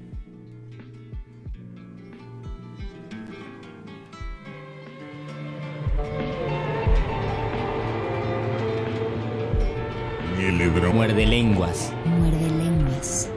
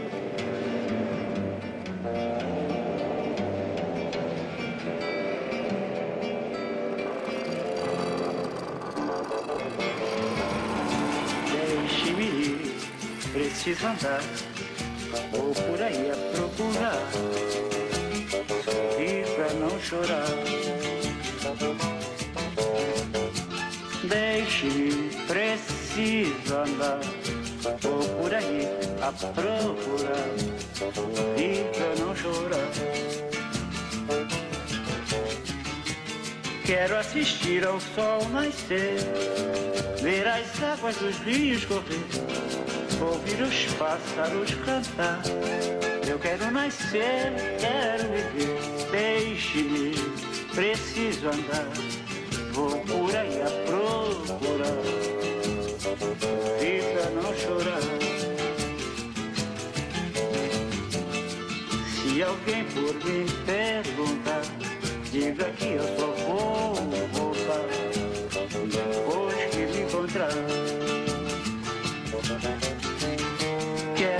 assistir ao sol nascer, ver as águas dos rios correr, ouvir os pássaros cantar. Eu quero nascer, quero viver, deixe-me, preciso andar, vou por aí a procurar, e pra não chorar. Deixe-me, preciso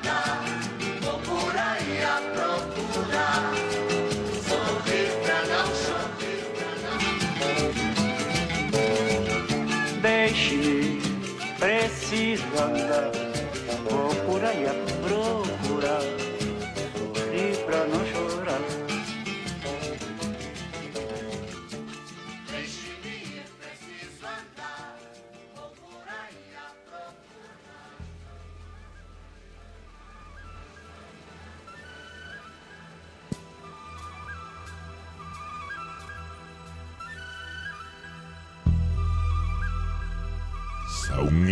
Muerde lenguas. Muerde lenguas.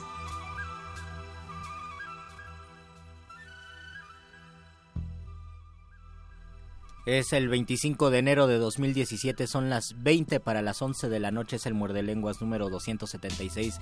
El programa de literatura, galletas, escapatorias y persecuciones. Bonjour, mis escritores en ciernes o lectores o críticos literarios o personas que nos están escuchando simplemente porque somos lo que sintoniza la radio de su coche mientras van camino a casa todavía. ¿Tú te acuerdas, Luis, cuando mí, todavía sí. ibas a casa por estas horas? A mí me, sí, me, me gusta recordar eso. Me emociona pensar que hay gente que va en su coche escuchándonos. Porque yo puedo sentir que nos escuchan y ustedes saben que eh, pensamos en ustedes. Porque este programa es para ustedes, es el Muerde Lenguas. Vamos a hablar de persecuciones y de escapatorias. ¿Por qué escapamos? ¿Qué perseguimos? Y para eso queremos que nos persigan en redes sociales. En Twitter estamos como arroba Rmodulada. En Facebook estamos como Resistencia Modulada y tenemos un teléfono en cabina 55 23 54 12 por si alguien quiere comunicarse y entrar al aire con nosotros o dejarnos una opinión al respecto de la plática, un escape que nos quieran contar como el que hace Luis Flores cuando imagina que ustedes lo están escuchando a través de la bocina, él se escapa de la realidad y por un momento en su pequeño corazón de poeta él se imagina como un rockstar de la radio, siente que su voz mueve a las masas y, y es bonito y está bien Todos imaginarse queremos, esas cosas. todos queremos escapar de algún modo. Los libros sirven tanto para escapar como para perseguir. Buscamos algo en los libros, perseguimos algo, no sabemos si perseguimos la felicidad, perseguimos eh, a nosotros mismos, saber quiénes somos. El poema que leímos al principio es de Ledo Ivo, se llama Requiem, es el número 5 de un largo poema que se llama Requiem, que lo pueden encontrar publicado en español y por Alforja. Y la canción es maravillosa porque es también de un brasileño que se llama Cartola y la canción se titula Necesito encontrarme y es justo de lo que hablo. Es una persona que dice déjame ir, necesito andar, voy por ahí a buscarme, sonreír para no llorar y solamente voy a regresar hasta que me encuentre estos viajes, esas escapatorias que hacemos para encontrarnos a nosotros mismos. Hay un cómic de, de El Hombre Araña que se llama Un Día Más y en él eh, el Hombre Araña Peter Parker hace una travesía bastante onírica donde conoce a otros Peter Parker de otras realidades alternas. Él no sabe que son otros de él mismo Eh, de hecho, el lector tampoco lo sabe, ya los spoilé, pero bueno, es un cómic algo viejo.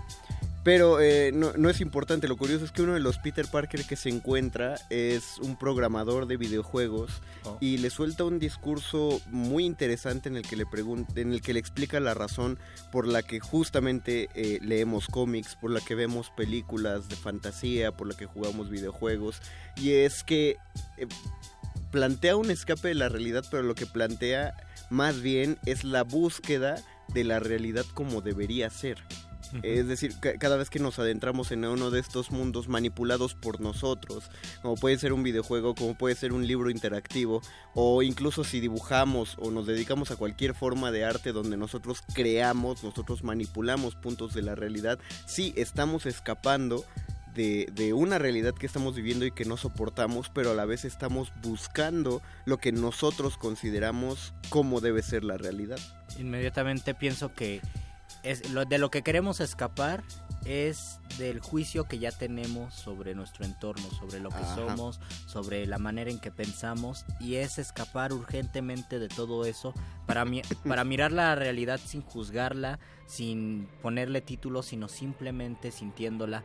A veces se logra esto, no sé si se logre por las drogas o por la meditación o por el amor o porque te pase algo muy muy feo, pero de repente uno sí encuentra que hay un chiste. Se logra sobre todo, yo pienso que por la literatura, por los libros, este o por el arte en general, porque encuentras que hay algo más, algo más de lo que uno se acostumbra a vivir y dices, claro, la realidad también puede ser eso. Cuando leemos, por ejemplo, un libro que se escribió antes de, de 100 años, decía Borges que él no confiaba en los libros que se escribían en su siglo, que para que un libro fuera bueno tenía que haber sobre- sobrevivido 100 años. Si leemos un Es- libro, por comulgo ejemplo... con él. Yo también. Así que no hay que leer a Borges todavía. Todavía no podemos leer. Pero si leemos un libro de hace 100 años, nos damos cuenta que el mundo era completamente distinto. Y si leemos algo de hace 300 años, nos damos más cuenta de eso. Y eso nos ayuda a escapar de nuestra realidad o nos plantea la posibilidad de conocer dimensiones que en nuestra vida cotidiana no podemos conocer. Creo que estamos dejando de lado una pregunta que sería fundamental porque hablar del escape de la realidad es casi un cliché, es un lugar común.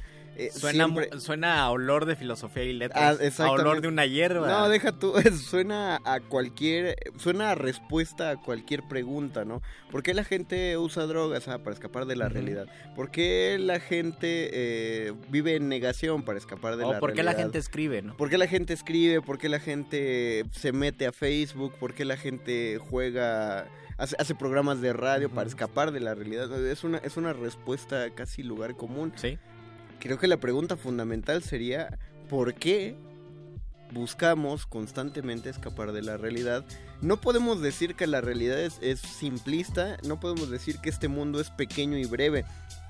Podríamos no, no, decir no que creo- es feo, pero también podríamos decir lo contrario. De- exactamente, o se sea, trata de un juicio humano. se- podemos decir que hay que se pueden hacer búsquedas y que este mundo contiene las cosas suficientes como para encontrar todo lo que podríamos querer. Si yo me voy a un mundo de fantasía porque ahí existen un montón de plantas extrañas y animales exóticos, hay hay un montón de animales que no conocemos, no porque no los haya descubierto la ciencia, no los conocemos porque no vivimos donde viven esos animales. Eh, lo digo porque si uno ve eh, canales de criptozoología norteamericanos, ellos creen que el ajolote es, es, es un fake, o sea, es algo falso, algo creado por computadora. Mucha gente hay mucha gente que cree que no existe el, el ajolote o que es un monstruo de las profundidades marinas, no saben que viven felices y tranquilos en las partes donde el lago de Xochimilco no se ha abierto o que, o que hay criaderos incluso. Entonces, ¿cuántos animales no conoceremos de esas otras culturas? ¿Por qué no viajaremos a esas culturas? ¿Por qué no huimos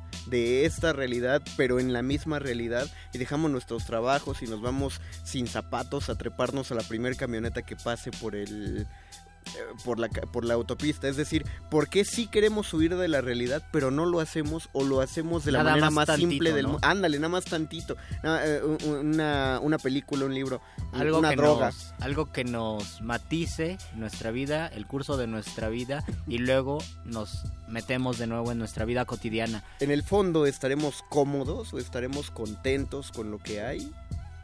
O, o- nos sí. dará tanto miedo ese cambio? ¿O por qué? Bueno, no, no estoy juzgando a nadie porque digo que todos lo hacemos. Yo pienso que en el fondo tenemos un miedo infinito a perder completamente nuestra capacidad de asombro.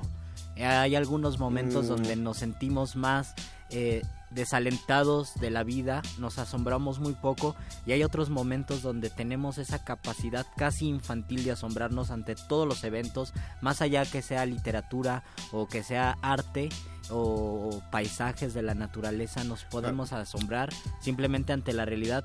Tenemos el miedo de perder esa capacidad de asombro y combatimos el miedo pues escapándonos un poco de la realidad pero porque también le tenemos miedo a lo desconocido mejor nos asomamos al cine y luego nos regresamos Pero yo comulgo con Martínez Monroy cuando dice que el- lo único que te hace perder la capacidad de asombro es el ego.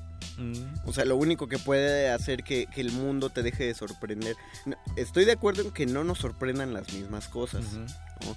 Eh, en- incluso en la misma literatura, Luis, tú admiras la poesía de un modo muy distinto como lo hago yo.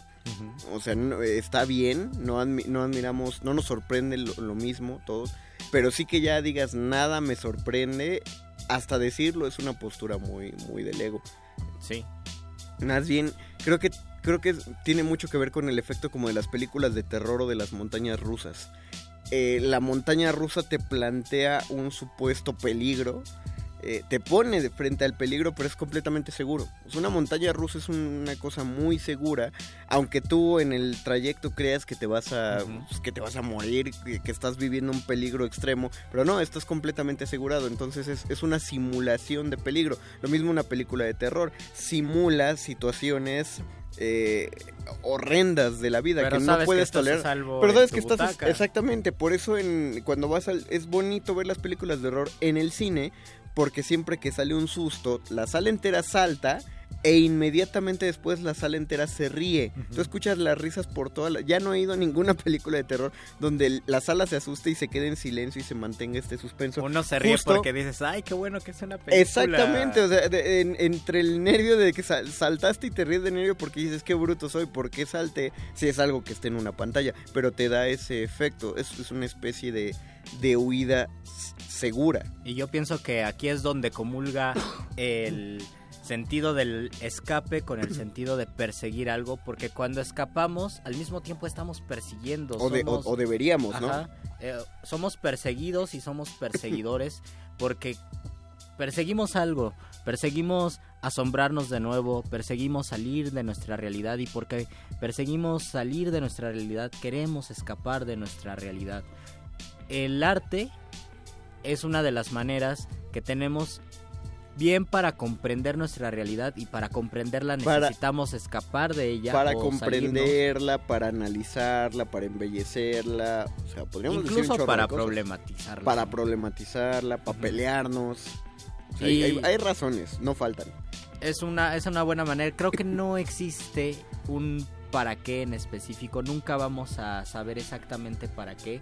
Se podrán ensayar No. todas las respuestas del mundo, pero nunca vamos a saber al a fondo para qué la No, literatura. no sé si existía esta pregunta en los primeros días de tu carrera, Luis, pero los primeros días de teatro eran de un estrés constante porque a todos les preguntaban por qué quieres hacer teatro y era un espantoso malabar ver a todos tratar de justificar por qué queríamos estudiar eso, por qué queríamos hacer eso, cuando la pregunta más simplista podía ser, o más bien de muchos y, y muy sabia su respuesta era pues porque no quiero hacer otra cosa, no me veo haciendo otra cosa, incluso no sé hacer otra cosa o no quiero es de las preguntas más difíciles Pero, de eh, responder cuando entras a una carrera. ¿Por qué Difíciles y tal? vacías. Sí. Porque es lo mismo que si alguien te pregunta si fuiste a comer tacos de tripa hoy.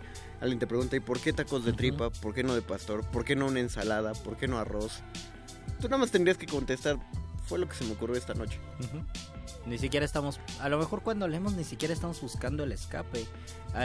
Podemos estar conformes o inconformes, pero ya lo, lo manejamos de una manera tan común. Por ejemplo, yo no me pregunto, yo no me pregunto por qué el, por qué leer. Yo leo o por qué voy al cine, por ejemplo.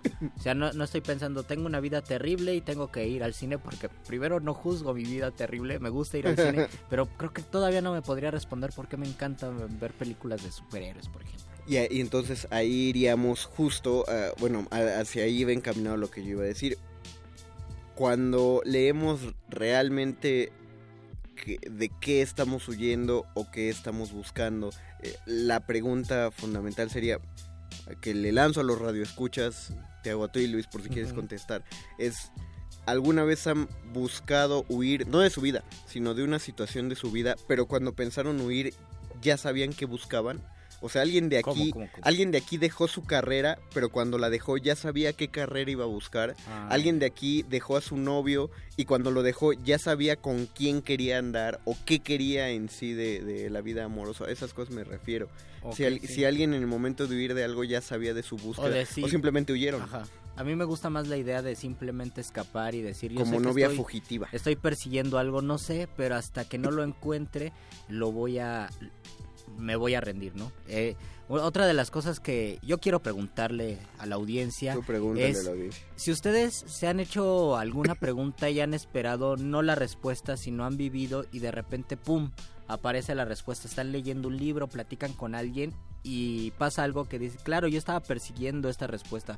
Creo que es una de las eh, pues de las formas más bonitas de conectarse con la gente, con los libros, con las situaciones, preguntar algo, lanzar algo al aire y después de tres, cuatro días uno abre un libro y aparece allí la respuesta claramente. Es una manera de perseguir y yo creo que de encontrar.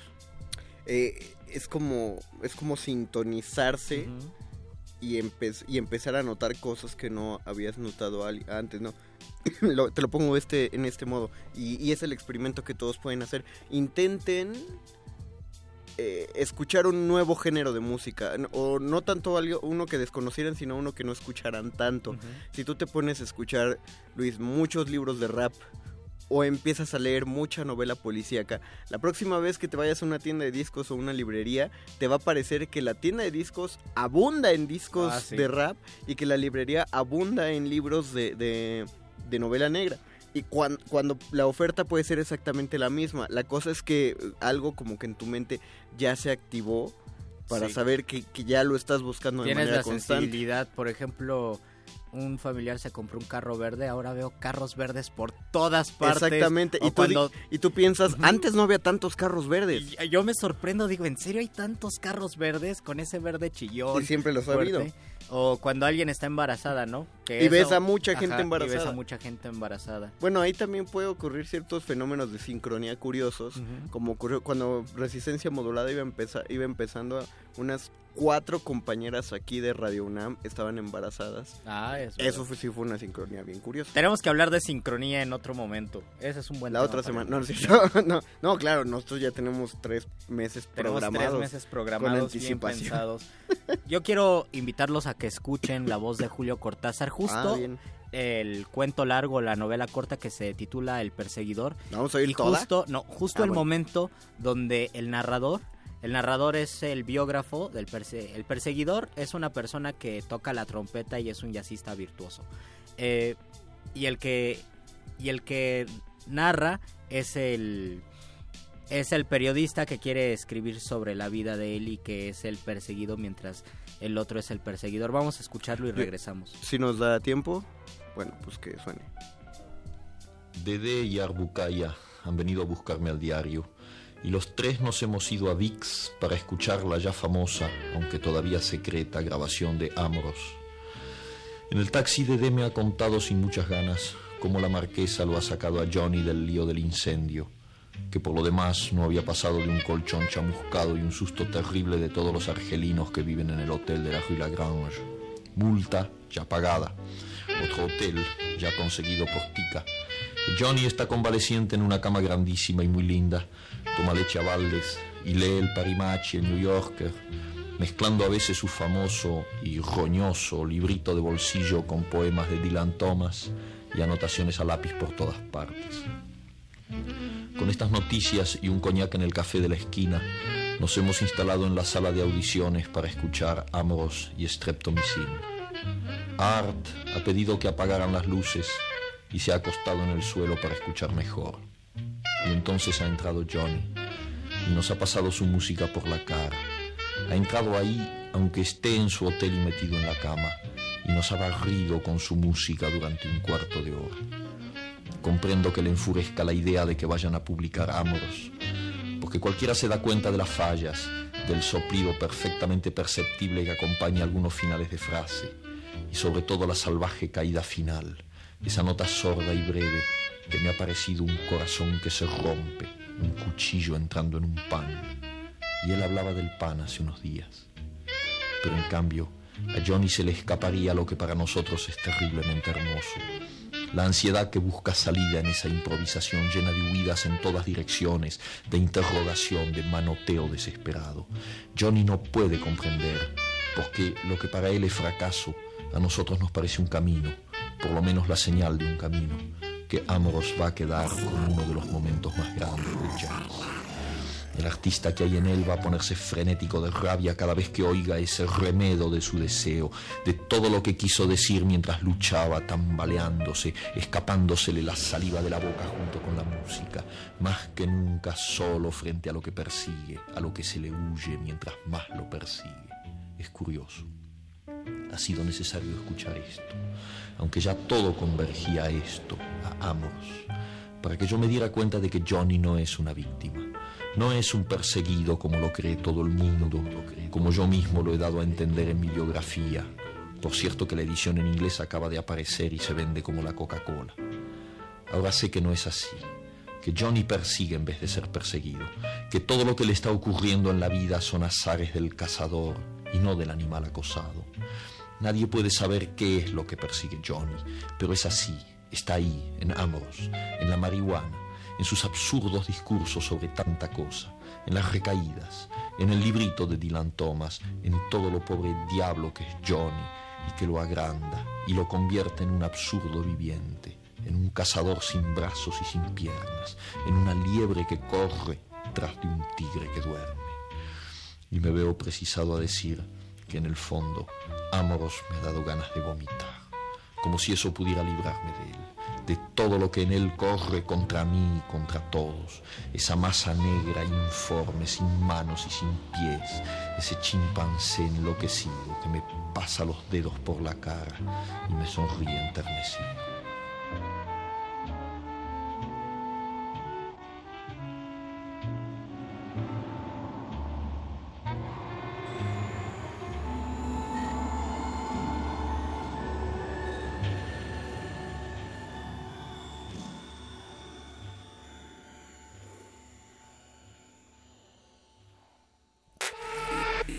Resistencia modulada.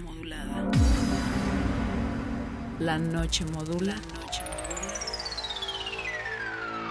La radio resiste.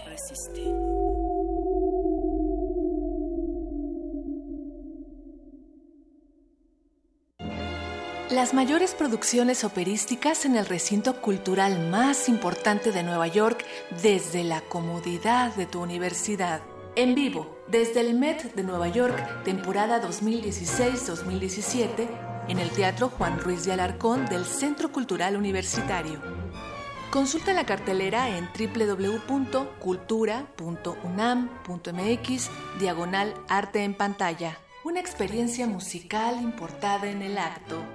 Radio UNAM y Cultura UNAM invitan.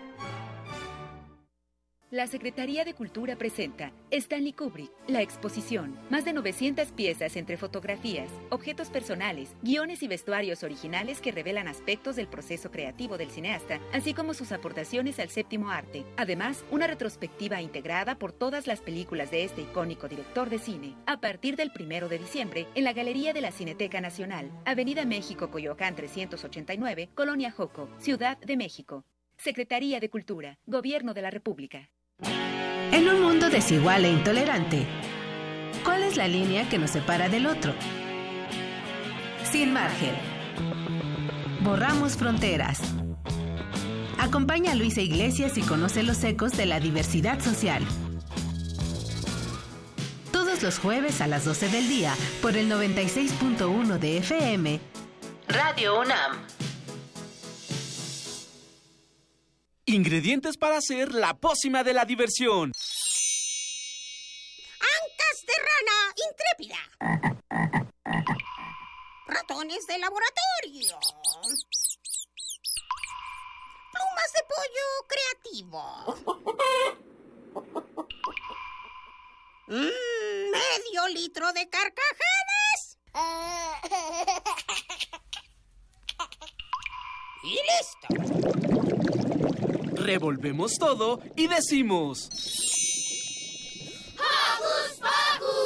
Hocus Pocus, la revista de los peques y no tan peques. Todos los sábados de las 10 a las 11 de la mañana por el 96.1 de FM. Diviértete aquí en Radio UNAM.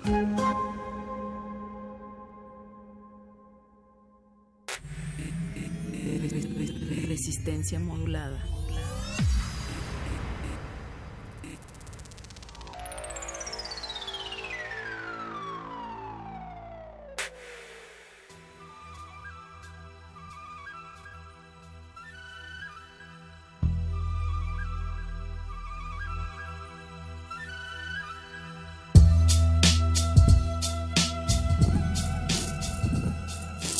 Muerde lenguas. Muerde lenguas. Muerde lenguas. Este es el muerde lenguas de escapes y persecuciones. Queremos perseguirlos y que nos persigan en redes sociales. Tenemos Twitter, arroba R modulada. Tenemos un Facebook que es Resistencia Modulada. Tenemos un teléfono en cabina 55 23 54 12. Y ya. Bueno, también tenemos mucha música, la cual, la cual les vamos a poner. Hace cinco años cumplió dos años de muerto Cancerbero, el rapero venezolano, y pues estaría muy bien escuchar. O sea que cumplió siete años. Cumplió dos años de muerto. Dijiste hace cinco, días, perdón. cumplió- Hace cinco días, el Ah, 20 ok, de enero. porque yo dije... Sí, estuvo raro, ¿verdad? Estuviste haciendo una de esas, este... No, más bien mi- en mi mente dije días y en mi voz dije años. Ok, bueno. Hace cinco días, el 20 de enero, cumplió dos años de muerto Cancerbero, que a mí Vale. se me hace uno de los raperos más, más brillantes. Y pues vamos a escuchar algo de Cancerbero. Va, deberíamos, ¿qué vamos a oír? ¿Sabes? Vamos a escuchar Es épico y ya está sonando. Huyamos. Va a correr sangre, sangre. Ya sé por dónde se mueve según. Hoy voy a convertirme en un criminal, ya no creo en nadie, a menos que me convierta en un muerto. Hoy voy a vengar a mi hermano como le juré a mi padre. Diente por diente, ojo por ojo es esto. Una bicha prestada porque no soy ampa, pero la rabia que siento no escampa, es tanta que me ahoga. Nunca había huelido droga, pero ahora es necesario para cumplir con lo que el corazón me implora. Siento que se me sale el tórax, la moto a 100 por hora, pelo por la bicha y le grito y ahora. Todo pasa muy chola, en ráfaga descargo a todos esos malandros hasta que ya no escupe la pistola. Y el corazón tucum, tucum, tucum, tucum. Y la bala pacao, pacao, pacao, pacao. Y el corazón tucum, tucum, tucum, tucum. Y la bala pacao, pacao, pacao. ¡Ey! Lloro de la rechera mientras en la acera cargo Escucho una señora que grita que mataron a Carlos. Solo ahí fue cuando sonreí aliviado Porque Carlos fue el bastardo que mató a mi hermano. Todo es confuso, escucho wiu, wiu, wiu. No veo bien y siento frío, frío, frío. Un tipo gritando el mío, el mío, el mío Hasta que ya no escuches nada más que un profundo silencio Profundo silencio. Varios segundos de calma mi alma Al lado de mi cuerpo me dije, aún no he ido al más allá. Siento un olor a perfume, veo una luz en un túnel, un fuego que me consume. Se empezaba a ver atrás. No dejaré que me abrume el fuego, seguiré hacia el túnel. Pensé, pero seguir no pude porque me alaron para atrás, cayendo en picá. Montañas negras de azufre con un olor a mierda. Cuerpos deformados que sufren, caí sobre una piedra. Un barco viejo con un viejo me esperaban, no me respondían nada. Almas el barco golpeaban. Él me llevó donde Cerbero, que dijo no morderme porque le gusta mi nombre de rapero.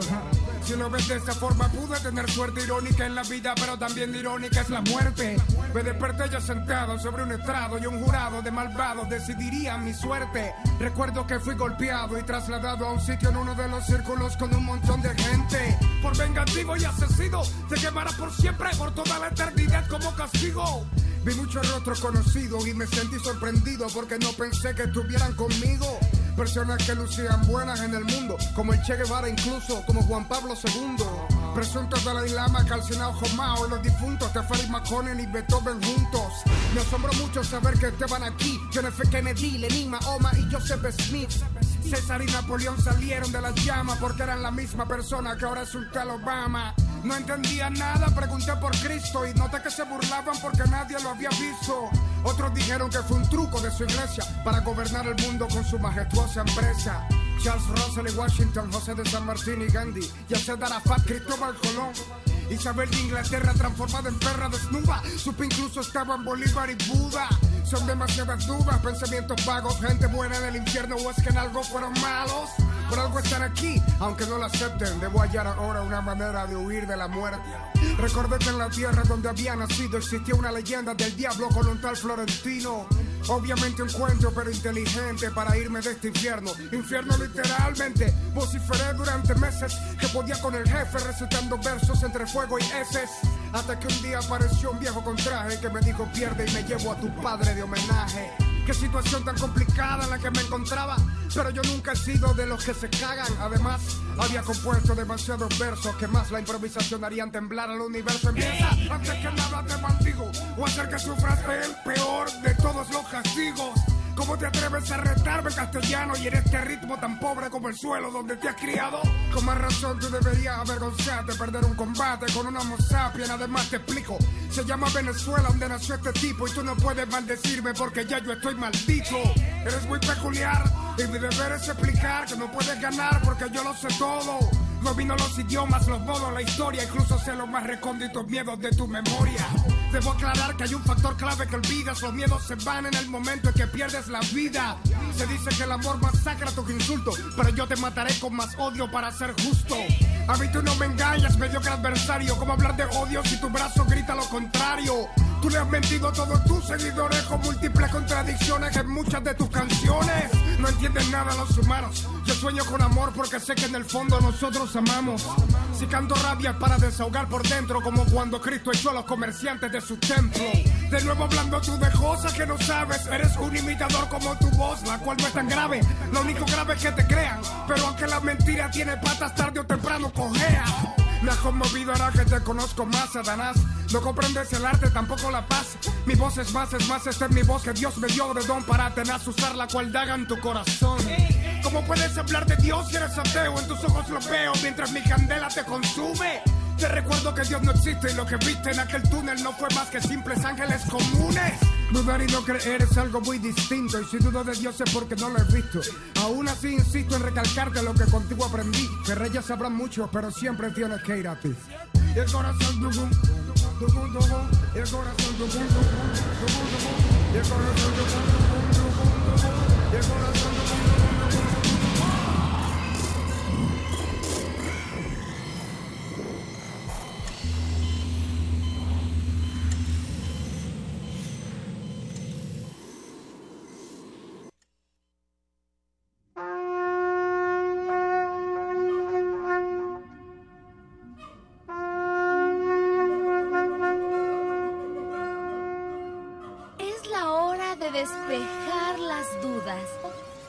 De destruir la ignorancia.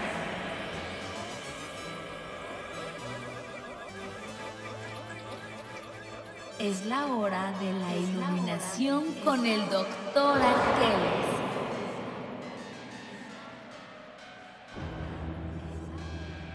Ahora sí que se apersonó en el momento que, que menos lo esperábamos. Llegó el último fragmento de este programa de miércoles. Me gusta su que el doctor Arqueles favorito. nos persiga, persiga nuestra ignorancia y acabe con ella. Me gustó lo que acaba de sonar esa canción. Búsquenla y escúchenla dos o tres veces porque es un, es un rap maravilloso que después de cuatro o cinco oídas uno le entiende más. Se trata de... Es la historia de un rapero que se va al infierno por vengar a su hermano que lo habían matado y en el infierno quiere salir del infierno y dice yo puedo rapear con el diablo y porque el diablo lo sabe todo y lo puede todo se avientan un round de rap entre Cancerbero y el diablo pero Cancerbero hace las voces no del diablo y de él mismo y empiezan a rapear y el diablo le dice sus cosas Cancerbero le dice otras cosas y es muy muy divertido ese rap pero lo tienen que escuchar un poco Do- perdón Doc Arqueles pero tenía que puntualizar eso No, extraordinaria puntualización de- del tema, mi, mi querido Luis Flores. Bienvenido, querido doctor Arqueles. ¿En qué, Habíamos- en qué nos quedamos? Habíamos hablado de escapar y se quedó en el tintero perseguir. En efecto, mi querido Luis Flores. Y pues salió salió esto de, de Cortázar, el perseguidor. En efecto, que, que es un audio bastante disfrutable y que nos pone un poco en el contexto de, de algunas de las posibilidades que ofrece la persecución como elemento de la literatura y también necesariamente de la imaginación y de la mente humana. Eh, finalmente una persecución tiene muchas acepciones, puede ser esta literal acción de perseguir a alguien o a algo, a un animal, eh, también puede ser eh, esta actuación en contra de los adeptos de una religión o de una secta o de un grupo pagano como ocurrió a lo largo de la historia. Ellos también han sido perseguidos de una manera negativa. También puede ser eh, una carrera en la que hay ciclistas y estos están enfrentándose de manera competitiva y uno persigue al otro, como en el Tour de France. En ese caso pensamos en perseguir tanto en sentido literario como literal como eh, metafórico, ¿no? En efecto, ideológico también, eh, físico. Finalmente, esta acción eh, nos, nos lleva tal vez a una especie de estado de, de ansia por alcanzar eso que se persigue o por obtener ese objeto, por, por someter al, al que está siendo perseguido, por, por recuperar el control de una situación. Hay algo relacionado de, con la persecución y el deseo que me recuerda una palabra cuya etimología es muy bonita, la palabra querer, el verbo querer, que puede significar buscar, perseguir, puede significar... A ver, a ver desglósalo. Querer significa buscar No, o perseguir. No es troleo, es que me interesa por Ajá. cómo se busca. Ahorita, ahorita ver, te Sí digo. es troleo, Mario, cuando- pero déjalo. Buscar o perseguir también significa desear o significa apreciar. Sí. El primer sentido del verbo querer primero era buscar. Buscabas algo y por eso, por ejemplo, todavía lo ocupamos en cierto sentido cuando te dice el de la tienda, ¿qué va a querer? Ah, claro. Por ejemplo, ahí te están diciendo, cuando entras al cuando entras a la tienda de zapatos, te dicen, ¿cómo qué quería? ¿No? Ahí estás, eh, lo están ocupando como sinónimo de buscar. Si Ah. buscas algo, es porque lo deseas. Entonces, si lo, si lo deseas es porque lo buscas y ahí pasa otro sentido, que es desear. Y, por ejemplo, en las películas del cine de oro mexicano, los hombres le decían a las mujeres te quiero, pero en lugar, pero eh, no le decían te, afecto o te estimo, le están diciendo te deseo, te quiero. Todavía lo ocupamos, por ejemplo, cuando decimos, ah, quiero ser millonario o ah, quiero llegar temprano, es un deseo. Ya no es Claro. una búsqueda, es un deseo. Y si lo deseas, es porque lo aprecias. Y ese es el último sentido del verbo querer, que ahora lo ocupamos mucho en español. Yo te quiero mucho, pero ese verbo querer, de ¿Quiere decir apreciar que me algo... desea ser es, es decir, te deseo si o te busco. Eso sí es troleo. Perdón. Pero es yo te busco, por lo tanto te deseo y por lo tanto te aprecio. Te quiero en los tres sentidos y perseguir tiene relación con esto porque si perseguimos algo tal vez lo deseamos y si lo deseamos tal vez lo apreciamos. En efecto, puede, puede funcionar de esa manera y esa sería la forma más enriquecedora, eh, positiva y proactiva de, de ver el asunto de la, del deseo y su vinculación con la persecución, pero también podríamos pensar un poco en la, la palabra querella, que también tiene pues una serie de implicaciones que también tienen que ver con el deseo, pero que ya nos llevan a una eh, relación entre dos o más personas que no necesariamente es la más positiva. Que la querella Flores. es una ofensa, ¿no? Sí, es la, la- la, digamos, el- la generación de conflicto entre dos o más individuos, precisamente. Hay una parte mala en la persecución. Bueno, también hay un Y en el querer, porque cuando Ajá. uno quiere siempre va a querer lo que quiere, no lo que los demás quieren. Y entre la persecución, el deseo o la querencia, existe la inconformidad ante o la incapacidad que tiene el, el ser humano mental de poder mirar la realidad tal como es. Eso es espantoso. Y es, y es ba- bastante común, Me, lamentablemente. no, me, me pasó en las pasadas vacaciones de Navidad. Por fin me di chance de ver esta película que, que tanta, tan- tantos memes le hacen Mi y pobre tanta angelito. No, esa la veo desde niño. No, eh, 500 días de verano. Mm. Oh. O 500 días de sombra, ¿no? Sí. Y, y tantos lo ponen porque dicen que es la película que define la friendzone tal. Y me doy cuenta que muchos vieron lo que querían ver en esa película eh, solamente para justificar, y perdón, justificar una tendencia bastante patética de, de, de querer cosas que no están realmente ahí. Porque lo que plantea la película justo es como uno se hace telarañas solito. No, no, Exactamente. No, no es que nadie esté jugando contigo, sino que uno se, se enfrenta con la realidad y no la quiere ver. El, personaje de este tipo se, se da de, de frente con la realidad de lo que estaba buscando. Consigue lo que buscaba, pero no del modo que quería. Y eso es un planteamiento que, que va a perseguir a mucha gente que vive en el ideal, que toda la gente quiere querer. Bueno, más bien la gente no quiere que la quieran, la gente quiere que la quieran como quiere. Exacto. O sea, busca un modo muy específico, uh, una, una preconcepción del amor y de, deja recaer en otra persona la responsabilidad total de que esa persona cumpla con su concepción de amor. Y es una de las diferencias tal vez entre perseguir en un nivel de deseo, de creencia, de anhelo y perseguir en un nivel de planes, ¿no? Porque no es lo mismo desear que hacer un plan. Y tal vez un plan también se relacione con perseguir. Por ejemplo, yo persigo titularme. Entonces establezco una serie de pasos que me permiten actuar y perseguir en ese caso significa actuar más que desear. En efecto, pero en el otro sentido tal vez curiosamente también tendría un poco de relación con, con lo que ya discutían ustedes de la fuga, del fugarse. Ah, exactamente, porque cuando uno quiere a una persona o uno busca a una persona, ¿qué está buscando realmente? O sea, a ti te gusta una, una chica, ¿y para qué la quieres? ¿No? La, la pregunta fundamental es eso, ¿para qué? Para dedicarle memes, Conde. Por supuesto. Bueno, bueno, tú ya tienes una respuesta. Esa es la respuesta de Luis Flores. Pero entonces, ¿de qué huye? ¿De que sus memes caigan en el olvido? Que caigan en la nada, entre los ojos de, De- de la novia imaginaria y no de la novia real. No, es que sí habría que preguntarse eso. ¿De qué estamos huyendo cuando buscamos? Porque, doctor, no me va a negar que hay ejemplos espantosos de gente que busca a la pareja porque lo que está huyendo es de la soledad.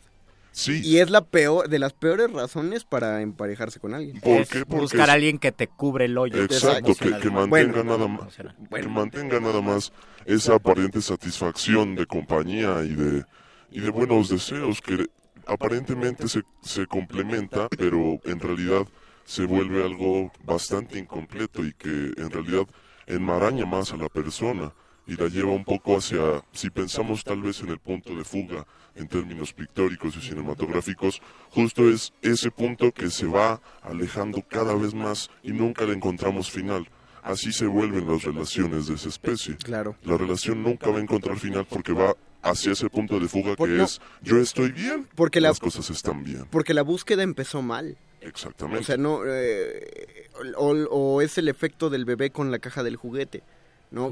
Ya le compran el juguete y le aburre el juguete de inmediato y ahora quiere la caja. Entonces no la pueden tirar. Eh, alguien que busca tan ferviente, tan fervientemente algo. Y era un tema muy A mí me pasaba, por ejemplo, Pasa- cuando, íbamos en la, cuando íbamos en la fundación, yo quería estar en la facultad, pero cuando estaba en la facultad yo quería ser becario. Y eso me pasó mucho tiempo. Creo que la cuestión aquí es, Te pasa, primero... o sea, eh, todo mundo le pasa cuando, bueno, toda la gente que trabaja le pasa cuando le pagan.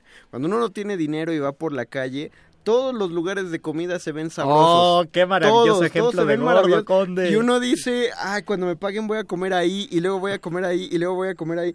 Y una vez que te pagan, ya no se te ya no antoja se te nada. antoja nada y acabas yendo a los mismos o a las mismas tortas que ibas antes. Hundiéndote en un punto de fuga culinario. Sí, porque tu, tu ida fue distinta. O sea, tú buscas, eh, cuando ve, no tienes el dinero para esos restaurantes, tú buscas huir de lo que tú sientes que es tu miseria. Soy pobre y no me puedo ir a sentar a ese restaurante. Pero ya que te pagaron, ya no tienes de qué huir. Por lo tanto, ya no tienes que buscar. Lo único que de lo que huyes es del hambre. Y pues el hambre se cura hasta con unas dices, "Ay, galletas. unas tortas". Sí, Exactamente. Entonces, como tu, tu punto de huida cambió, también tu punto de búsqueda. Aquí la cuestión es, primero no somos conscientes de qué queremos escapar o qué perseguimos. Y segundo, hay algo bien interesante, que existe una inercia social eh, de conjunto de individuos que están persiguiendo algo y de repente nos convertimos en estos toros de corridas de toros, ¿no? Todos vamos, todos somos los toros o los perseguidos. Y quiero recomendar un libro que publica Sexto Piso y la UNAM, que se llama La boca llena de tierra. Le tomé foto al libro porque no puedo pronunciar el nombre del escritor serbio. Es Branimir, Branimir, con B grande. Sepanovic, con SC. Busquen este libro, La boca llena de tierra. Es un libro que lo encuentran en las librerías UNAM. Eh, es un gran, gran libro. El, tema es muy sencillo. Una persona baja de un tren, ve a dos tipos a lo lejos. Dice, esos tipos se ven medio raros, voy a caminar un poco deprisa. Los tipos lo ven y dicen, este tipo, ¿por qué está caminando tan rápido? Vamos a buscar qué quiere. Y van tras de él. Y él los mira y camina más rápido. Y de repente otros cuatro tipos dicen, miren, están persiguiendo a ese vato, vamos a perseguirlo. Y después de un- muchas páginas es todo un pueblo persiguiendo a un tipo, pero es nada más la, La inercia, inercia. de perseguir a alguien. ¿Por qué? No tienen idea por qué, pero lo persiguen. Es un libro increíblemente maravilloso porque trata de la sensibilidad humana de cómo perseguimos algo nada más por perseguirlo. Búsquenlo. Porque, porque no, al- vimos a alguien perseguirlo. Ajá, y decimos, claro, Lady, Lady Pozol, tenemos que hablar de Lady Pozol, Claro. vamos a perseguirla. Eh, Pasen eh, los Simpsons, ¿no? Está- Mátenlo. Exactamente. Eh, ahorita todo el mundo se queja de las quesadillas si llevan queso o no llevan queso. Vamos a opinar de lo mismo. Sí. Esta persona defiende Tenés. las quesadillas sin queso. Vamos a matarlo. Sí. Entonces, no es difícil. Yo voy a recomendar, eh, muy abierto, cualquier, o más bien el 80% de las obras de teatro del siglo de oro.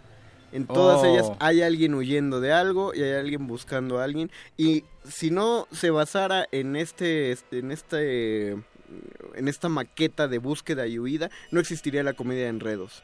Una persona huye de otra persona, lo que dice Sor Juana, huye de una persona que lo ama y busca a otra persona que no lo ama porque esa otra persona está, buscando a la primera persona, ¿no? Forman un triángulo, un cuadrado y un pentágono amoroso en, toda- en todas las obras o si nos queremos poner más específicos, iría, iría a cualquier drama de Lope de Vega o a la biografía de Lope de Vega, porque eh, la madre de Lope, cuando se embarazó de Lope, el padre se había ido eh, a comprar cigarros a, a Ah. Madrid y la madre lo, lo siguió. Cosa que en la época era... Ahorita es fuerte, imagínense que, que una, una mujer em- se embaraza y la deja el tipo y el tipo se va a Sinaloa y la, y la chica entonces lo sigue hasta Sinaloa. Claro, ahorita se suben a un camión y muy fácil, pero ya tenían que caminar por lugares espantosos, tenían que ir de carreta en carreta, entonces era más difícil seguir a alguien. Y la madre de Lope fue a alcanzar al padre y cuando lo alcanzó, nada más por el esfuerzo que había hecho ella, él accedió a casarse con, con la mujer. Oh. Y Don Gil de las Calzas Verdes, de Tirso de Molina, es justo la obra de alguien que se, de una mujer que se disfraza de hombre, que se hace pasar por Don Gil, justo porque está buscando a su enamorado. Eh, resulta que el enamorado aplica el de la llorona y llegó a otro pueblo porque en otro pueblo tiene a otra mujer de la que está enamorado y ella llega a ese pueblo para frustrar ese, ese amor, para ver si ella se puede quedar con el tipo. Una, una búsqueda fascinante. No existiría en ese tipo de comedias sino, sin este mecanismo de búsqueda y huida. Y pues cualquiera de esos nos va a entretener mucho. Tengo una última pregunta para la audiencia, la dejo al aire. ¿Han soñado que los persiguen? ¿Por qué creen que sueñan eso? No, yo soñé, yo soñé vez- que me perseguían unos cholos en la Facultad de Filosofía y Letras. Freud, explícame. Otra vez la pregunta sería, ¿por qué cuando soñamos que nos persiguen no podemos escapar? Siempre. el- Yo sí escapé de los cholos. ¿Ah, sí? Sí, en mi sueño. No se te hicieron los pies de atole. ¿No tuviste el tan mentado efecto pies de atole No, no, tan pero horrendo casi, sí. del mundo? Sí, es, es tan horrible. eso. ¿Alguna recomendación para cerrar, Doc? O... Claro que sí, Mario Conde, pero la mía es una recomendación musical. Ah, yo creí Oh. que de vida. Para nuestras orejas sedientas. Escuchen El arte de la fuga, una obra eh, compuesta por Johann Sebastian Bach. Es, es Uh. el más grande representante del barroco.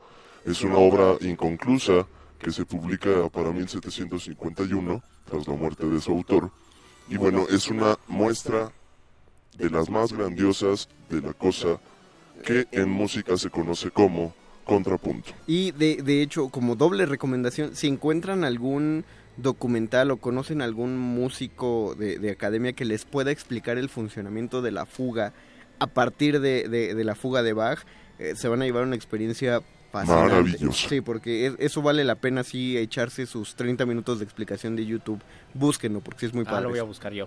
Nos vamos, muchachos, hay que Nos hacer vamos, la querido. fuga. Mientras tanto, le damos, buscamos darle las gracias a Agustín Mulia, que estuvo en la operación técnica Ah, de principio a fin. Toques en la producción. Betoques, muchas gracias por estar con nosotros. Doctor Arqueles, yo le doy las gracias. Yo también le doy las gracias. Para mí es un placer y les doy las gracias. Y gracias a la muchachos. cafetera que trató de paliar. Y gracias a todos los muerdescuchas que nos siguen y nos, que nos persiguen. siguen. Nos vemos el próximo lunes. Va a estar bien cotorro el tema de la otra semana, se los adelantamos. Nos esperamos en punto a las nueve y Vamos media a de la tener noche. una entrelengua genial, genial, genial. Sigue la sigue la resistencia hasta la medianoche. Se despiden de estos micrófonos el Mago Conde. Luis Flores del Mal. Y el doctor Arqueles. Buenas noches, Resistencia. Quédense a la última media hora. Adiós. Crecer en hoteles con las ratas que daban rienda a un travesti Es el que lo manda a la escuela Su mamá lo ama pero está enferma en la yeca Entre los humos de la olleta Sangran cuchillos y apretan gatillos En la loquera de la calle y sus gonorreas Ni pa' unos pisos firmes, ni horrenda chaqueta Échele mano miñero Vida brusca no se compadece del quiero Otro niño que en rabia transformó sus miedos asesino, pero con pensamientos bellos. Armas brillan más que los luceros del cielo. Hacerle bien a quien ya no lo matan por pesos. Sentirse bien con quien se muere solo mi perro. Y aunque no quiera, como sé que buscar dinero. Castillos, creciendo con los días. De papel, se lo llevan las brisas. Un juego duro y cruel. No lo puedo perder. El sillón, another game to play. The king stole my man. El ceros, it's called life, my friend. Can lose another Sin nobleza. Empezamos a salir a robar cada mañana con el socio que también le encanta la plata. Tras las monedas con el metal suicida, taponé un piro que me la debía y le compré una granada por si no creía. Me piré del barrio, me buscaba su familia. Era él o yo, pero alguno moriría. Y pa' que llore mi madre, que sufra la suya. Ya he sentido el infierno con toda su furia. Caminé entre la mierda en noches que asustan. Le sonreía la vida, aunque fue una hijo de puta. Ratas astutas, lo que sea por sumar lucas. Un recluta de bandas criminales entre muchas. Otro vivo entre muertos y amistades absurdas que se regalan y venden más que prostitutas.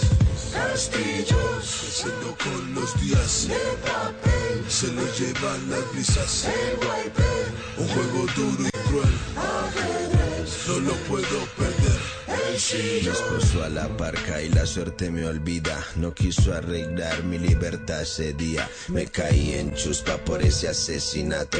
Me mandé por los tejados, pero me atraparon. Ya pasaron años y no me han condenado. Solo mi Dios sabe lo que estoy pasando. Nunca olvidaré aquella noche de tragos. Pistola y puta, no lo hubieras matado. Guerra fría y sucia, pero voy por la mía cualquier día. Se extingue y evapora la vida. Todo es prestado y al fin nadie se lleva ni chimba. Ilusiones se pierden, se agonizan. Bestias en jaulas arpías, muchos dicen cosas lindas. Y si las calles hablaran, ¿qué cree usted que diría? Miles mueren en la fila y otros en canas por días, meses y años, millones de manzanas podridas. El sillón, another game to play. The king stole my man. El ceros, it's called life, my friend. Can you send another inch?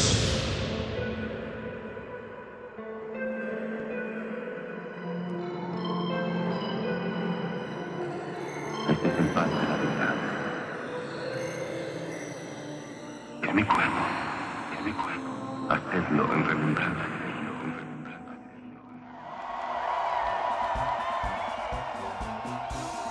Lectores entretenidos y librescos radionautas, tengan las orejas cautas para leer los sonidos. Aquí están los contenidos del mago que nos hechiza y el panadero utiliza con destreza pertinaz. Todo eso y mucho más el muerde lenguas revisa. Todos los hombres que le gustan gozar, los siete nombres le invitan a bailar. Todos los hombres que le gustan gozar, los siete nombres le invitan a bailar.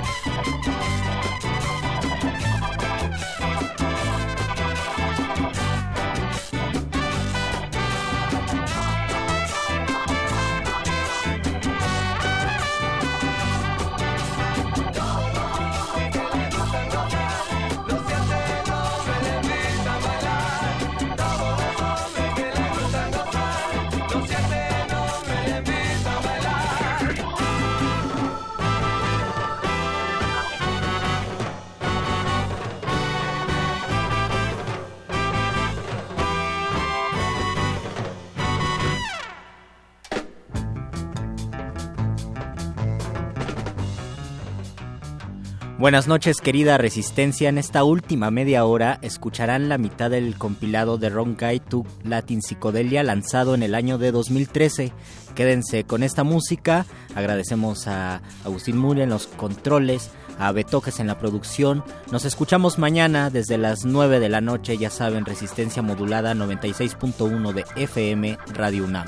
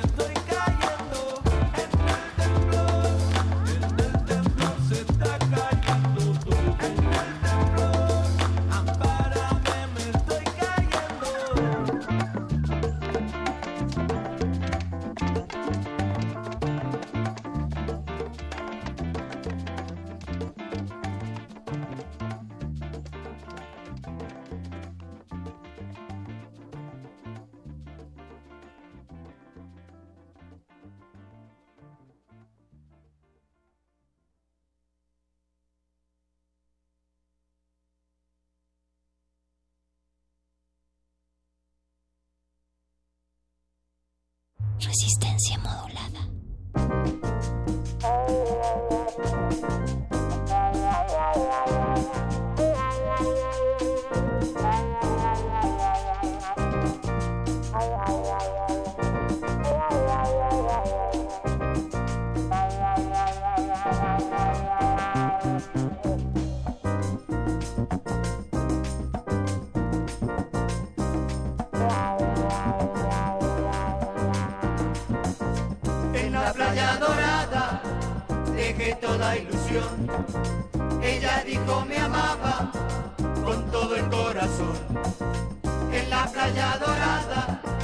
Dejé toda ilusión.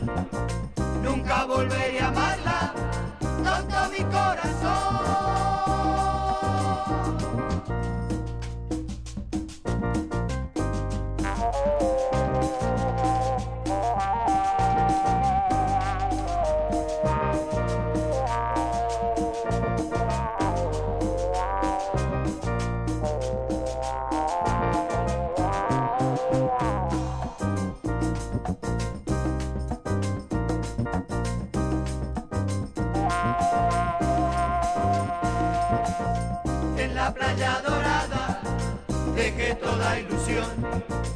Ella dijo me amaba con todo el corazón. En la playa dorada dejé toda ilusión. Nunca volveré a amarla con todo mi corazón.